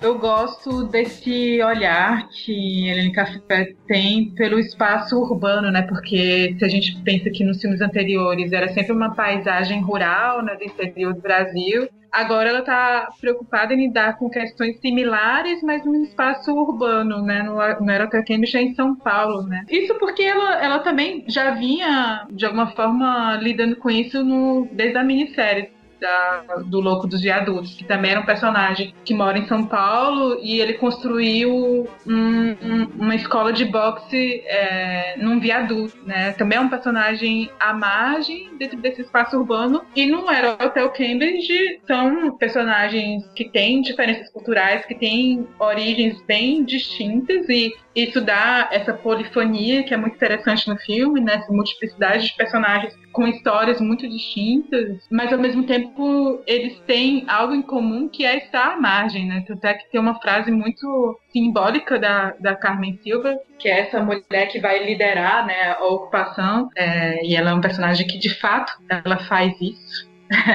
E ela, ela diz que são todos refugiados, né? Somos todos refugiados, né? Uhum. São personagens que estão ali à margem, que estão nesse lugar é, de invisibilidade, como eu mesmo falei, assim, logo no início da, do podcast, mas de alguma forma eles precisam ser controlados pelas forças do, do poder estatal, né? Porque quando se tem muita gente no mesmo lugar e, e pessoas que são muito diferentes, isso de alguma forma tem que ser controlado e as pessoas têm que sair daquele lugar, porque é perigoso isso é visto de uma forma perigosa, né? Tanto é que tem, inclusive, quando eles vão é, reunir todos esses saberes para colocar isso num vlog. É, é, isso que, justamente que é uma vontade do personagem do, do Zé Dumont, né, do Apolo, de fazer isso, de reunir todos esses saberes dessas pessoas e mostrar isso de uma forma positiva no vlog. Existe uma reação imediata contra isso nos comentários, né, que é uma coisa muito absurda de ver e assustadora também, como existe esse linchamento de pessoas que são muito diferentes, de refugiados. Ela lida com essas tensões de uma forma muito interessante no filme. Eu gosto muito do Aerotel Cambridge. Acho que é um filme muito necessário para esse momento que a gente está vivendo de intolerância ao diferente. Nossa, é, é, muito necessário mesmo. E nesse momento do vlog do, do Apollo, eu achei bem legal a maneira é metalinguística que ele comenta cadê o foco narrativo, né? Porque é, ele está registrando é, a movimentação do, do, das pessoas no, interna ao movimento ali, a interna moradia do, dentro do hotel. E aí ele diz que eles não estão colaborando para criar a narrativa que ele quer mostrar ali, né, do de como funciona o movimento para apresentar para as pessoas de fora que vão estar tá assistindo esse vlog, né? E aí ele questiona, cadê o foco narrativo? E o filme também não tem foco narrativo, porque o foco narrativo é justamente essas múltiplas vozes que estão sendo retratadas, né? Então ele fica pulando de um personagem para o outro, de uma ação para outra, de uma fala para outra. E, e, isso acaba é, não sendo é, muito é importante importante. Porque o protagonista é, é o mesmo... do filme é a luta, né? Uhum. É o mesmo tipo de reivindicação que o Biá faria, né? Tipo, ter que dar algum uma, um norte científico, né, pra coisa. É, é, é o blog é, é, a versão nova do livro, né? Que ele fala é. a junção disso, né? No caso, é, você já trabalhava com a questão da moradia anteriormente ou foi com um filme que juntou, era só era lecionando ou, ou... Não, eu, eu, quando o meu trabalho dentro da escola da cidade, eu sou professora de desenho. Ah, sim. Eu sou professora que dá uh, o, o, curso de uh, arquitetura relacionada com outras artes. Porque a arquitetura ela é um, uma, uma profissão, uma profissão, uma ciência que ela, ela, ela, ela tem que lidar com outras. Né? Sim. Então, para você fazer um, um hospital, coisa, né? uma outra arquitetura, para você fazer um cinema num lugar de eventos, uma outra, uma outra arquitetura, e tem a questão da habitação. Agora, o que eu acho super interessante a gente também esclarecer é que hoje os movimentos eles têm, estão tendo um papel muito grande no desenho da cidade, porque eles eles estão de fato mantendo reformando os espaços. E reivindicando. E né? reivindicando, claro, e reivindicando. Aliás, a melhor, o melhor é a reivindicação, né? uhum. né? Eles não querem para eles esse espaço. Uhum. Eles querem mostrar, eles querem que o, que o país tenha políticas públicas de, de moradia social, de moradia para todos. No centro de São Paulo, no centro das cidades, nos grandes centros urbanos. E eles fazem isso de baixo para cima. Eles, eles fazem, é, a gente chama de um urbanismo insurgente.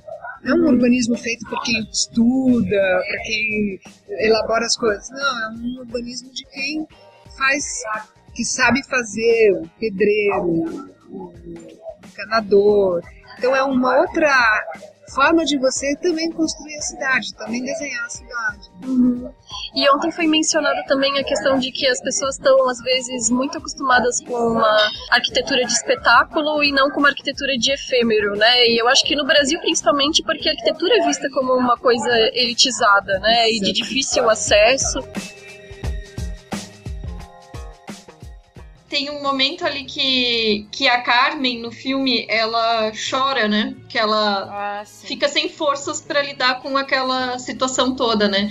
E, e a gente já assisti, a gente foi numa coletiva de imprensa que teve depois da exibição do filme na cabine de imprensa e estavam presentes lá a Eliane Café, a Carla Café, a Carmen e outros atores que participaram do filme, né? E aí perguntaram para ela é, se aquela cena foi um momento que foi é, pegou no flagra, porque tem registros que são foram tirados lá do local mesmo, assim, mais espontâneos, né? Ou se ela tinha interpretado aquele choro, né? E aí ela disse: Olha, em uma entrevista anterior eu tinha dito que eu não era atriz e eu menti, mas mais ou menos. Maravilhosa. Ah, maravilhosa demais. Aí ela disse assim que a, que a Eliane pediu para ela que queria que ela tivesse realmente uma cena que fosse um desabafo, um momento que ela é, perdesse as forças, né? Então ela fez essa cena ela disse: Olha, então eu vou chorar. E aí ela disse que ela entrou na personagem e chorou, mas ela disse assim: que a, a rotina dela dentro do movimento e dentro das reivindicações e das ações que, elas têm, que ela tem que organizar e manter todo dia é tão puxada e é tão estressante, lidando com políticos e com advogados e com a falta de moradia da população, que ela disse assim: se vocês pedirem para eu sentar agora e chorar, eu vou sentar e chorar. Tipo, oh, essa é a vida dela, né? Que foda. Sim, realmente. Quando Porque eu assisti, gente... eu não sabia que era é, de verdade. Eu imaginei, assim, eu falei, não não, é, deve ser o pessoal que tá ocupando lá mesmo, mas assim, é ela, não sabia se era atriz, porque ela, ela tem exatamente a transição perfeita mesmo entre é, uma pessoa não atriz e uma atriz, porque ela, ela é muito boa de serviço. E aquela cena, caramba, velho. É que ela muito, tem. Muito, muito é. convincente, é. muito é que ela tem a desenvoltura de uma pessoa que, que é uma liderança, né? Ela tem que uhum. lidar o tempo inteiro com públicos, com políticos. Ela, no making off do filme, mostra ela negociando em, em rodas de reunião, assim, né, na prefeitura e tudo. Então ela tem já uma desenvoltura, mas essa desenvoltura dela é uma coisa muito natural de liderança comunitária mesmo, né? Então fica Sim. perfeita para funcionar no papel que é dela mesma, né? Sim. E bacana mostrar os momentos de fragilidade, né, como Eliane, que não é só força, né? Igual ela fala, quem que vai me acalmar? É. Não, é, não é fácil mesmo. Muito, o que eu, go eu, go eu gosto muito da, da, decisão dela ter mantido essa língua materna dos, dos personagens, né? Isso que, que dá uma ênfase muito grande é, para essa polifonia, né? Porque você vê ali personagens que são da Jordânia, do Congo, da Síria, tem um japonês lá também, então assim, uhum. é, né? E aí eles falam na língua deles também, se comunicam com a família deles lá nos, nos países de onde eles saíram por Skype, que é maravilhoso, porque você percebe como é que é a realidade deles lá, que também é uma realidade muito ruim. Assim, tipo, bastante interessante como ela, ela mantém, sabe, a, a língua desses personagens e dá uma atenção para isso. Eu ri aqui porque tem um, tem um momento que eles estão falando é, na hora que vai reunir para poder produzir, né, ou um festival que seja que o José do Mon fala, calma, gente, vai ter legenda. Também não sei se isso aqui vai ter legenda, é muito metalinguístico, né? Porque vai não só virar o que ele tá fazendo, mas como vai ter legenda pra gente também. Já ia falar o Biá, mas é o, o Apolo. Né? E, e até tem uma cena lá que, que é, aquele senhor mais velho que é refugiado tá fazendo um Skype, acho que é com a irmã dele, alguma coisa assim, né? E ela mostra as ruínas, né? E aquilo ali foi é, as ruínas na Síria, no caso, né? Dos bombardeios. Aquilo ali foi um negócio é, combinado previamente, né? Com a produção, porque ela fala ah, aqui, da, aqui de casa, não sei o que lá, mas na verdade ali não é a casa dela. Ela foi até aquele local porque ela, ela achou é colaborativo, assim, ela achou que mostrar aquele cenário acrescentaria Era mais importante. pro filme do que mostrar na casa dela. Isso. Ah, maravilhoso, maravilhoso é. Então, assim, é, esses pequenos detalhes, até os diálogos, né? E, e, tem muita colaboração dos próprios refugiados nos relatos e nos, e nos comentários que são feitos, né? E eu achei legal também o refugiado do Congo. Desculpa, eu não gravei o nome de nenhum personagem, assim, é muito ruim, né? Mas. É mas, falar também. É, o, mas tem uma hora que o refugiado do Congo ele, fa, ele fala pro irmão, né? Que, você, que o irmão dele não tem noção de como é viver no Brasil, porque acha que eles estão tudo no bem bom, né? Vieram para um país melhor. Mas ele diz, é, é, tem guerra no Brasil também, né? E aí uhum. a gente é, é, confrontado com a truculência da estrutura estatal, né? Porque essas pessoas querem o mínimo que é é dito como direito na Constituição, né? E, uhum. o, e o Estado não só nega, como reage violentamente, né? E eu acho que, me adiantando um pouco talvez, mas o final do filme é, é de um poder assim impressionante de nos apresentar não só para essa guerra que está acontecendo dentro do nosso próprio país, como as ações de, de, de, legítima defesa e de reivindicação de diversos grupos que se espalham por essas geografias, por essas cidades, é, é, requisitando seus direitos, né? Então o filme termina de uma maneira assim, uma mensagem política muito forte e catártica. Sim, perfeito. E agora, quais são a, as perspectivas assim que, você, que vocês têm em relação à recepção do filme e como isso pode ajudar também o movimento? Eu acho que pode ajudar muito o movimento, no sentido de, primeiro, des, é, tirar o preconceito do movimento. Uhum. Existe muito preconceito sobre esse movimento, porque ele, ele não é uma ameaça à propriedade privada, mas se vende como. Uhum. E outra coisa que eu acho importante também é, é muito é, nobre os movimentos sociais. Importantíssimo os movimentos sociais para transformar para a transformação de qualquer sociedade. E, e, eu acho que a gente precisa defender os movimentos sociais, que hoje há uma tendência de também decriminalizar os movimentos sociais. E eles são vitais para a sociedade. Então eu acho que o movimento, o filme vai ajudar a, as pessoas entenderem essa questão. E uma coisa que para mim ficou também é a questão de como, como aproximar a escola dos movimentos sociais. Como, como dinamizar a educação. Sim. Porque hoje a, a, a, a escola ela está fazendo um questionamento muito sério. A gente sabe que existe um, uma crise. Uhum né, no ensino, na maneira como ele é feito, institucional. E eu acho que esse, esse filme ele, ele cria uma, uma, uma porta. Realmente, esse tipo de intervenção junta né, o conhecimento acadêmico, é, o conhecimento que vocês já têm na questão da arquitetura, do urbanismo e tudo, com a necessidade específica dessas pessoas. E com a, a sensibilização do aluno. Sim, formando, formando profissionais que, que, que entram, entendem de dentro para fora o que é a questão. Uhum. Né? Além disso, essa outra questão também que na educação, o que acontece com o ensino, com a academia? Muitas vezes o, o seu desenho, ele fica num universo mais abstrato, uhum. ele não se concretiza. E quando você concretiza um trabalho é, escolar, ele, ele, ele, ele passa por todas as etapas. Uhum. Então, por exemplo, assim, uma aluna, ela fez um desenho e ela descobriu que ela não conseguia realizar aquele desenho porque ela esqueceu de pensar no espaço da, da ferramenta. Sim. Então, esse tipo de coisa que eu acho também que o livro, o filme traz, essa possibilidade de, de experimentar várias facetas da educação, da escola, de trazer a escola para realmente para as áreas de conflito, para as áreas reais. Fantástico. Verdade. E a crítica vai muito fundo e é muito sagaz, assim, aquele momento que eles ocupam mais um, prédio e as moças estão limpando, varrendo. Aí ela fala, ah, tô cansada de ser faxineiro do governo. É. é isso, né? Eles são vistos como vagabundos que estão, né, é, anarquistas que estão é, deveriam sair, no caso dos, dos refugiados, né? Mas na verdade eles estão fazendo uma, uma limpeza que não era para eles estar fazendo, uma coisa.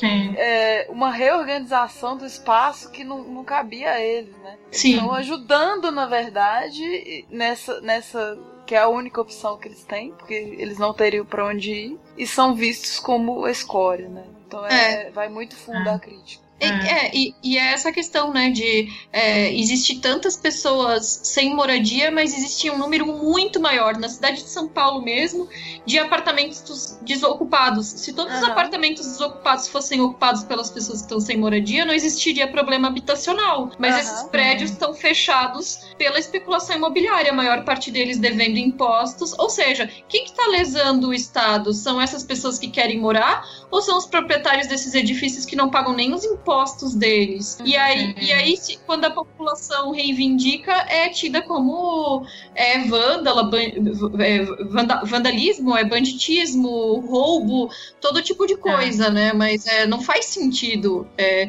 fora a questão da gentrificação, porque aí o centro da cidade, os preços se tornam altíssimos, que a população mais pobre não tem como acessar, não tem como pagar por esses aluguéis e tem que se deslocar para bairros muito afastados, aonde eles não têm acesso a serviço, estão longe dos locais de trabalho e às vezes se torna mais fácil morar na rua do que morar em um bairro que vai ter que se deslocar, sei lá, três, quatro horas é, cada ida, cada volta, para poder chegar no trabalho, por exemplo. Uhum, sim. E a estética do filme me lembrou muito o apartamento que, ganhou o Oscar de filme estrangeiro, Ascar Farhad, né? Porque, assim, o apartamento mesmo como personagem e, e, até o estilo de filmagem mesmo me lembrou, assim. Tudo bem que nesse apartamento é, é outra vibe, assim, tem, tem uma, uma, trama diferente. Na verdade, o que me lembrou mais foi... É porque a Isabel falou dessa coisa da especulação imobiliária, né? E me lembrou muito é, o Air Hotel Cambridge, acho que me lembra muito o Aquarius, né? Do Kleber Mendonça Sim, demais, é. Que é um, é um filme que, que veio, assim, no, apesar do Aerotra Cambridge estar estreando agora, esse ano, ele circulou no ano passado, né, em festivais, na Mostra de São Paulo e no Festival do Rio, né, então ele chegou no mesmo ano do Aquarius, né, e no, e no Aquarius a personagem da Sônia Braga é essa personagem que resiste nesse prédio que é antigo, que tem uma memória e ela não quer sair de lá, não quer deixar, não quer abandonar, né, não quer sucumbir quer resistir ali e ao mesmo tempo tem todo um interesse empresarial de ocupar aquele espaço de uma outra forma. Né? Eu acho que o Cambridge também, de certa forma, fala disso. É uma sessão dupla excelente, Aquários e Hotel Cambridge. Muito bom. Sem dúvida. E o apartamento, vamos fazer três filmes. é, e, e, outra questão que eu acho interessante ressaltar é a própria o processo co colaborativo da, de criação da direção de arte, né, que é da Carla Café, porque ela é professora da escola da cidade, que é a faculdade de arquitetura, né, e ela trouxe os alunos para o set. Então houve é, todo esse trabalho conjunto entre os próprios moradores reais, os alunos e ela pensando em uma cenografia, mas uma cenografia que também pudesse servir para os próprios moradores como estrutura do edifício depois da, da gravação, né? Então, para os alunos é uma experiência é, profissional de pôr a, a, mão na massa como poucas vezes se tem a possibilidade em uma graduação, né?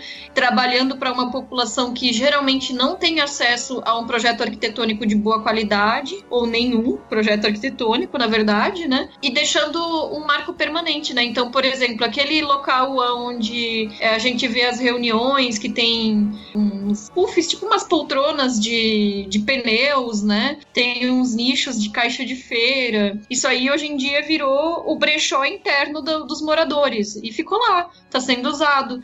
Então, a, a sala dos computadores, onde, onde são feitas as chamadas de Skype, não sei se vocês repararam que nos fundos depois apareceram tipo umas prateleiras, virou a biblioteca também, os computadores ficaram lá.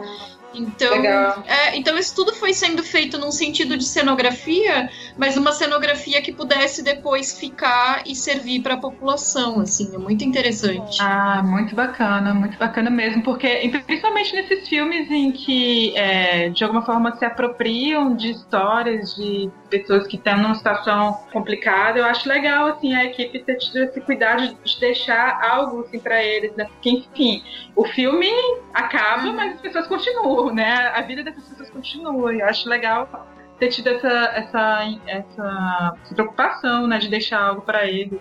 Além é. do filme, né? Que ele já, já vai, assim, eu espero que ajude a conscientização a respeito disso. Assim. É complicado. O cinema nacional de distribuição é muito restrita.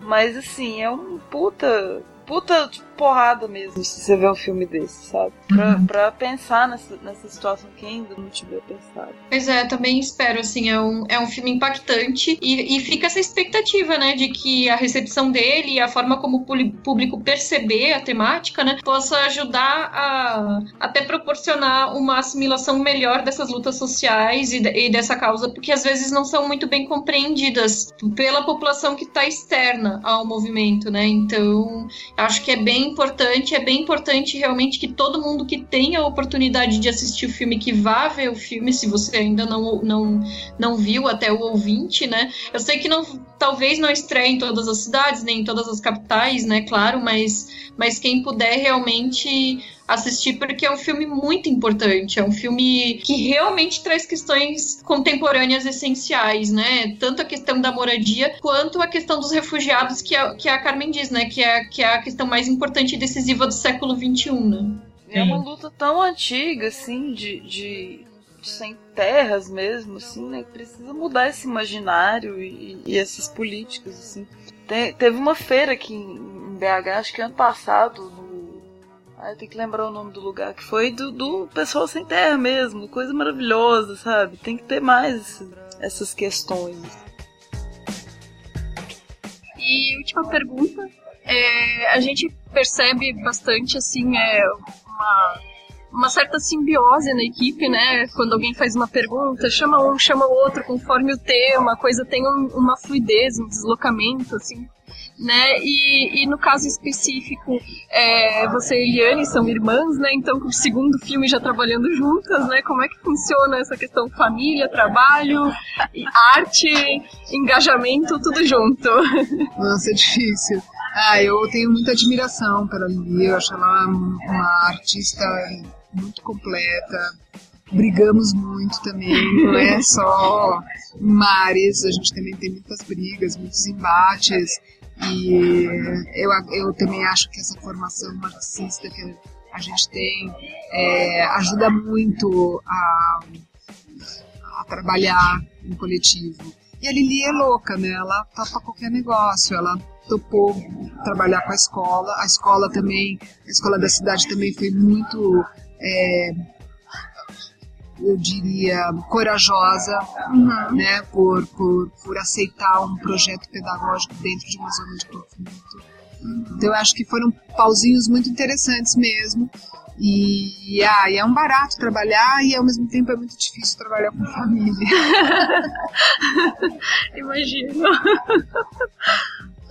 Nossa, parabéns pelo trabalho. O filme é, é, maravilhoso. Ele toca muitas questões, assim. A gente sabe que é ficcionalizado, mas que é muito real as histórias que estão sendo retratadas, né? Até essa questão é, polifônica mesmo de trazer várias vozes, de trazer várias histórias, várias vivências, né?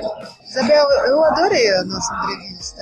Eu ah. percebi que você, você, você é presente e, e antenada atualizada, sabe? Você fala coisas muito legais, assim, realmente me espantou quando você fala da arquitetura de formação. Ah, então você precisa ler esse livro. Não, eu quero muito, quero muito. Então, eu, eu, eu sou formada em arquitetura e fui para antropologia. Agora eu me mudei para São Paulo para entrar no doutorado na USP em antropologia, já fiz o mestrado é, e trabalho com crítica de cinema. Então a gente na arquitetura é isso que você falou, né? A arquitetura ela conversa com outras artes, ela dialoga com outros meios, né? E eu acabei usando ela como um degrau. Meu interesse enquanto na formação de arquitetura era aplicação social e, e pensar a arquitetura para as pessoas, né? Porque às vezes existe muito essa desconexão, né? De uma, de, um, de, uma arquitetura, às vezes, que é tão decorativa que não pensa que as pessoas vão usar ela, né? E no final das contas eu não me encontrei enquanto arquiteta, mas como antropóloga, com a base de arquitetura, a gente consegue. Nossa, e, coisas... e a crítica de cinema, né? A gente vai amarrando Pô, as questões, você, né? Feito por elas.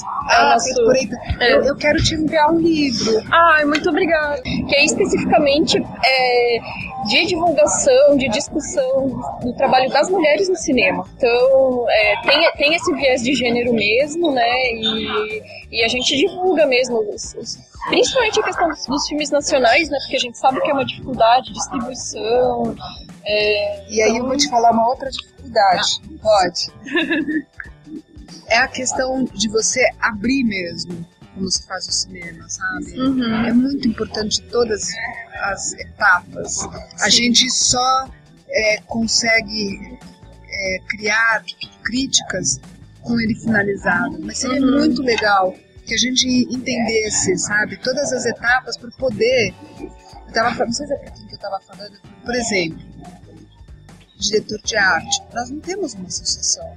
Nós não Uhum. temos nada que nos represente. Sim. Nós, entre nós, a gente tem uma certa dificuldade em, em, em se articular. Mas muito porque sempre tem uma voz, sempre estão dando a voz para aquela coisa finalizada. Enquanto que é muito rico e muito transformador todo o processo. Então, assim, é engraçado, até porque falaram assim outro dia pra mim, ah, ah, cinema, cinema só acredita que tem é, diretor e roteirista. Fora o ator. É, o- a atuação. a atuação só tem. Então, quando o filme é bom, puta, o, o diretor é do caralho, o diretor é maravilhoso. E se quando o filme é ruim, nossa, mas que roteiro ruim, hein? É.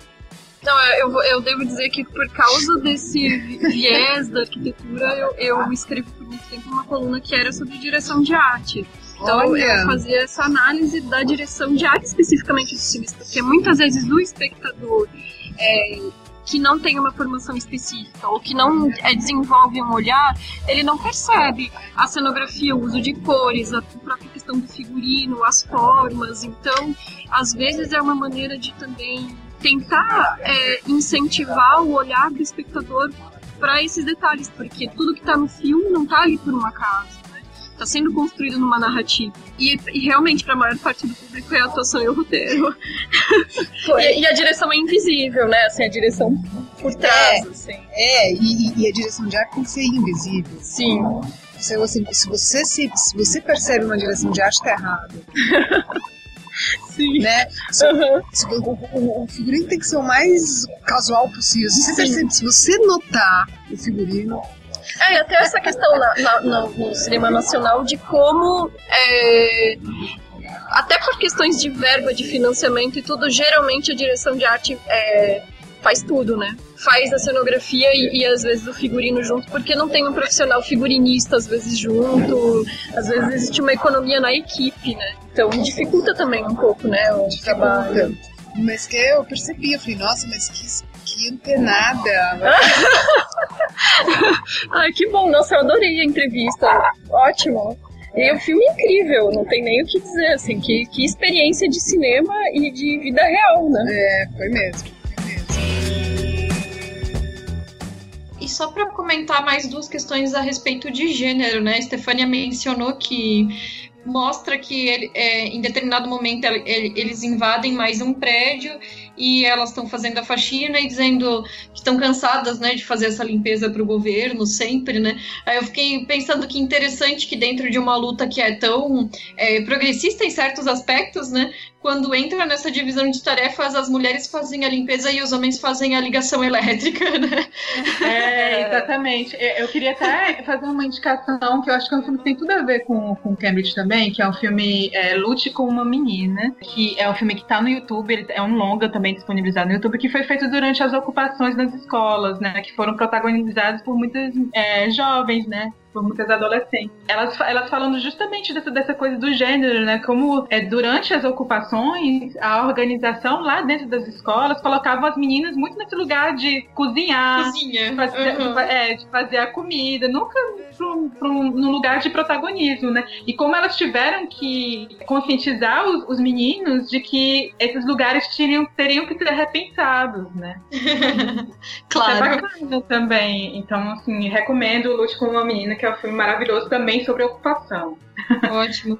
E até para nesse sentido de rever esses privilégios ou, ou esses lugares, né? Até tem uma cena, agora eu não me recordo mais porque eu assisti meio que na sequência se estava no filme ou no making off. E tá um pouco confuso na minha cabeça, porque é uma cena das reuniões que eles fizeram. E aí a Carmen ela pergunta quem é a liderança. E ela tá rodeada só por homens. Respondem, é, nós somos, porque ela quer dar esse sentido de coletividade. É uma luta que é de todos, né? E essa era a resposta que ela esperava.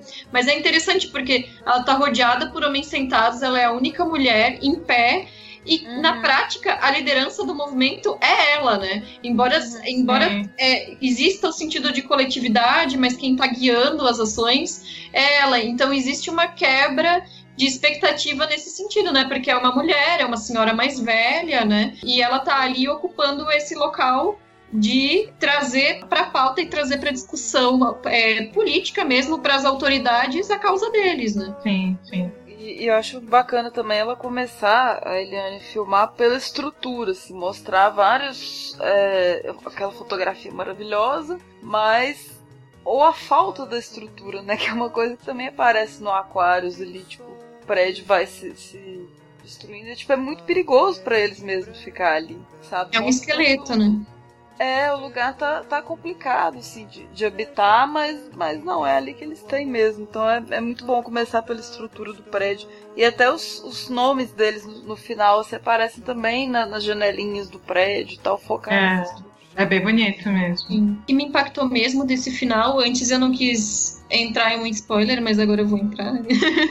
é, foi a forma como ela termina mostrando as diversas placas com nomes de movimentos diferentes, de uhum. grupos diferentes Sim. espalhados pela cidade, assim, ou seja, é realmente uma guerra que está armada é, dessas pessoas é, tentando ocupar esse espaço de maneira legítima, né? Se legitimar nesses locais, porque o que, que é o, o que, que significa um edifício abandonado no meio do centro da cidade, sabe? O que, que isso acrescenta para a cidade em termos de urbanismo, de local para se viver, né? Então, ali a gente vê que existem diversos interesses que estão em luta, né? Uma luta constante pelo mínimo que se precisa, né? É muito forte, assim, ver a quantidade de prédios abandonados e a quantidade de placas de movimentos diferentes em, é, em que, que deixa claro que não acaba ali a questão e que não é ficção, né?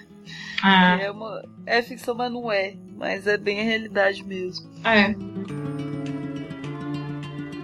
Então agora nós vamos fazer as nossas considerações finais e falar o que, que a gente achou dos filmes da Eliane Café como um todo e também onde os ouvintes podem encontrar os nossos trabalhos. É, eu gostei muito de ter conhecido a filmografia da Eliane Café, já conheci alguns filmes e foi bom rever filmes com um outro olhar, principalmente porque ela está lançando agora o Cambridge e é sempre bom a gente ver os filmes anteriores, né, e fazer comparações filmes e eu percebo bem forte essa preocupação social que ela tem, como já falei. E eu queria falar de um filme que a gente não, não, não chegou a, a, aprofundar muito, uma reflexão que eu acho que é bem, bem diferente do que a Eliane Café faz, que é O Sol do Meio Dia, que é, é um filme que a Esther falou que não gostou, mas eu gostei do filme, acho que é um filme diferente, concordo que é diferente, até porque não tem essa pegada social, é um filme mais intimista. Mas eu não sei, eu gostei, eu, eu me envolvi com, com a trajetória desses, desses personagens que estão ali deslocados. Também eu acho que tem uma coisa, alguma coisa aí do, do cinema da Helena Café, que são personagens que vão para outros lugares e tentam se redescobrir nesses lugares.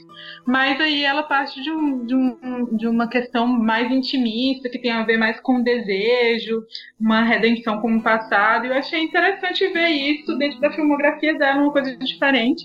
Gosto muito dos dois atores do filme, o Chico Dias e o Luiz Carlos Vasconcelos, acho que eles estão muito bem no filme. É um filme que eu, que eu me surpreendi, assim, eu não, não cheguei a achar ruim, não. Assim, eu achei, achei legal. É diferente do que ela faz, mas, mas não chega a ser ruim. Eu escrevo pro blog sobre cinema, quem quiser encontrar meus textos, eles estão lá no blog sobre cinema. Escrevo pro site Verberenas e faço a curadoria do Cineclube delas com a Samanta Brasil, que infelizmente não pôde estar hoje com a gente, mas faz esse trabalho maravilhoso comigo. Então, gente, é, assim, até, infelizmente, o Sol do Meio Dia, realmente eu não achei. Nem que seria. Assim, achei que ele estourou demais dos outros filmes. Não, se a Eliane Café estiver nos ouvindo, isso, isso vai ser paia. isso que eu tô com vergonha de falar que, tipo, que eu não gostei. Mas não é que eu não gostei do filme, assim. Ele, ele é muito bem feito e tudo, eu só achei ele bem distante dos outros. É aquele filme nacional com N maiúsculo, assim, tipo, bem nacional, que quando a pessoa pensa, tipo, filmes nacionais são assim, ele é bem assim. Por isso, tá, por isso que ele distou um pouco, tem aquele, aquele sexo selvagem, aquelas coisas suado, né? Aí ele foi o mais difícil para mim mesmo. Mas no geral, a Eliane Café, acho que eu, a expressão que eu, que eu destaquei aqui é uma simplicidade sofisticada, assim. Muito bonita a forma que ela mostra o nosso país, assim. E acho que talvez o que mais impressionou que eu tô pensando agora, que é uma coisa tão fluida, que é a linguagem nos filmes dela. Tem muito filme nacional que eu, gosto, mas não é a maioria deles que trabalha a linguagem de uma forma tão natural, assim. Os regionalismos, né? O jeito de falar é muito, muito fluido, muito, muito próximo. Isso eu, eu gostei demais, assim. Acho que foi o que eu mais gostei. E admirei muito, adorei conhecê-la. Beijo, Eliane Café. Eu sei que vocês estão nos ouvindo. Diva. E, e, a equipe também, que a Isabel também ficou apaixonada na entrevista. Toda a equipe da Eliane Café tá muito de parabéns. E eu estou no Cinema Cena, mas atrás das cortinas.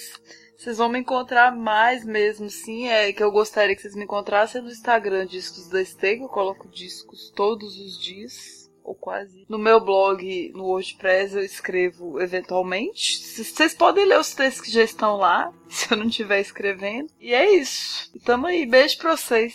Sobre a filmografia da Eliane em específico, eu devo dizer que eu fiquei encantada de rever alguns trabalhos e conhecer era o Hotel Cambridge, né? E para mim a filmografia dela só melhorou, só amadureceu, só se aproximou mais com, com a gente que está assistindo, assim. Kenoma é um filme realmente muito intenso, que a gente se envolve com o idealismo do protagonista, mas é em Narradores de Javé que realmente a gente tem um senso de urgência, de comunidade e de, e de luta e de pertencimento que em Era Hotel Cambridge transborda, sabe? Era, Era Hotel Cambridge é um filme que me deixou completamente apaixonada. Talvez por eu ter me envolvido um pouco mais, ter assistido o, o making off, ter entrevistado a Eliane e a Carla e tudo. Mas assim, a sensação de proximidade é uma sensação de que vem com a temática mesmo. A gente sabe que é uma necessidade humana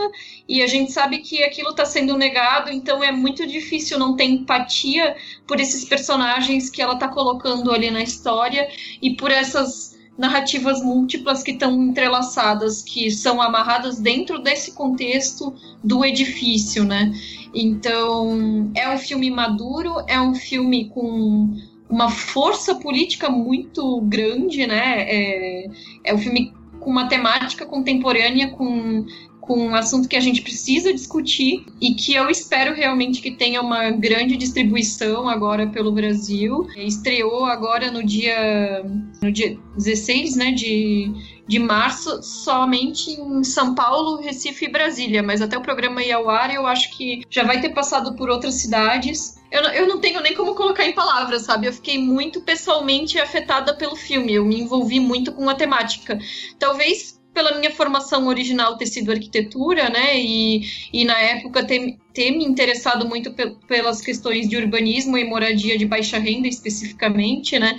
Então é, foi um filme que realmente me afetou, mas me afetou não de uma maneira egoísta, de uma maneira de nos colocar enquanto espectadores dentro de uma realidade maior, de uma realidade que está acontecendo hoje, agora, em todas as principais cidades do Brasil. Então é, principais não, as maiores, né, cidades que são as que têm os problemas de moradia é, mais exacerbados, né. É, é difícil falar assim, mas realmente assim para todo mundo que estiver ouvindo a gente só tem como recomendar, que é pura força como narrativa e como importância praticamente documental assim de, de cinema mesmo. Para quem quiser é, me acompanhar, eu estou escrevendo as minhas críticas é, no estantedasala.com. Eu vou deixar aqui na postagem linkado a crítica que eu escrevi sobre o próprio Aerohotel Cambridge. E por fim, é, se, já, já tem alguns projetos futuros, se você já sabe qual vai ser o próximo trabalho que você vai fazer agora no cinema. Tem, tem um que a gente está trabalhando que é uma comédia. Uhum. É uma comédia, uma, uma, é, um, é uma que eu estou fazendo junto com o Luiz Alberto de Abreu, que é o mesmo roteirista que a gente é, uma parceria, né? Sim. E, mas ainda está muito no começo ah, do projeto. Sim. Mas é uma comédia carnavalesca essa é ideia. Que, que vai é, trabalhar um pouco com a sátira das relações de poder, enfim, tá no... Isso, então tá. Obrigada.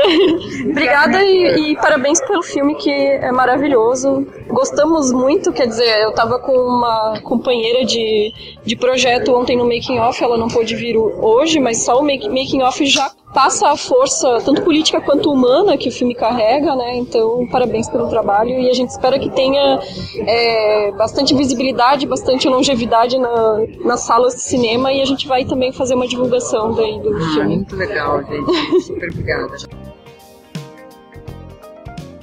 Para você ouvinte que quiser dar um feedback sobre esse programa, comentar o que, que achou dos filmes da Eliane Café que você já assistiu, se conseguiu acessar o Hotel Cambridge, se estreou na sua cidade, o que, que achou. Deixe um comentário pra gente no SoundCloud ou manda um e-mail para o cinemafeitoporelas.gmail.com que nós respondemos. Você também pode encontrar a gente no Twitter, no Instagram, no Facebook e no Letterboxd. É só procurar por Feito por Elas, nós temos perfil em todas essas redes sociais. O Instagram em especial com a curadoria da Estefânia, sempre Nossa. postando é. imagens maravilhosas maravilhosas dos e filmes e diretoras. O, o, tem gente que fala underscore ou under, underline. Underline. Aquele, é o tração grandão, coloca depois. Põe elas tração. Aí vocês vão encontrar a gente. Segue lá mostra, mostra pra mim, mostra pra gente vocês estão nos ouvindo ao entrar nessas redes sociais e pra gente ficar feliz. Depois Isso. mandar fotinha agradecendo vocês. Ah. Ler os comentários de vocês eventualmente, né? Não? É, porque esse feedback é muito importante pra gente, né? Até pra gente saber como é que tá a audiência, né, do programa e o que, que as pessoas estão achando também dos filmes que nós estamos comentando. E outra forma de ajudar a gente a crescer também é, é por meio do padrinho do Patreon. Nós temos é, o nosso perfil no padrim.com.br ou no patreon.com barra feito por elas. Se vocês quiserem, puderem ajudar lá, é, colaborem com a gente. E é isso, pessoal. Até a próxima. Beijo. Beijo. Até a próxima. Até mais. Tchau. Tchau.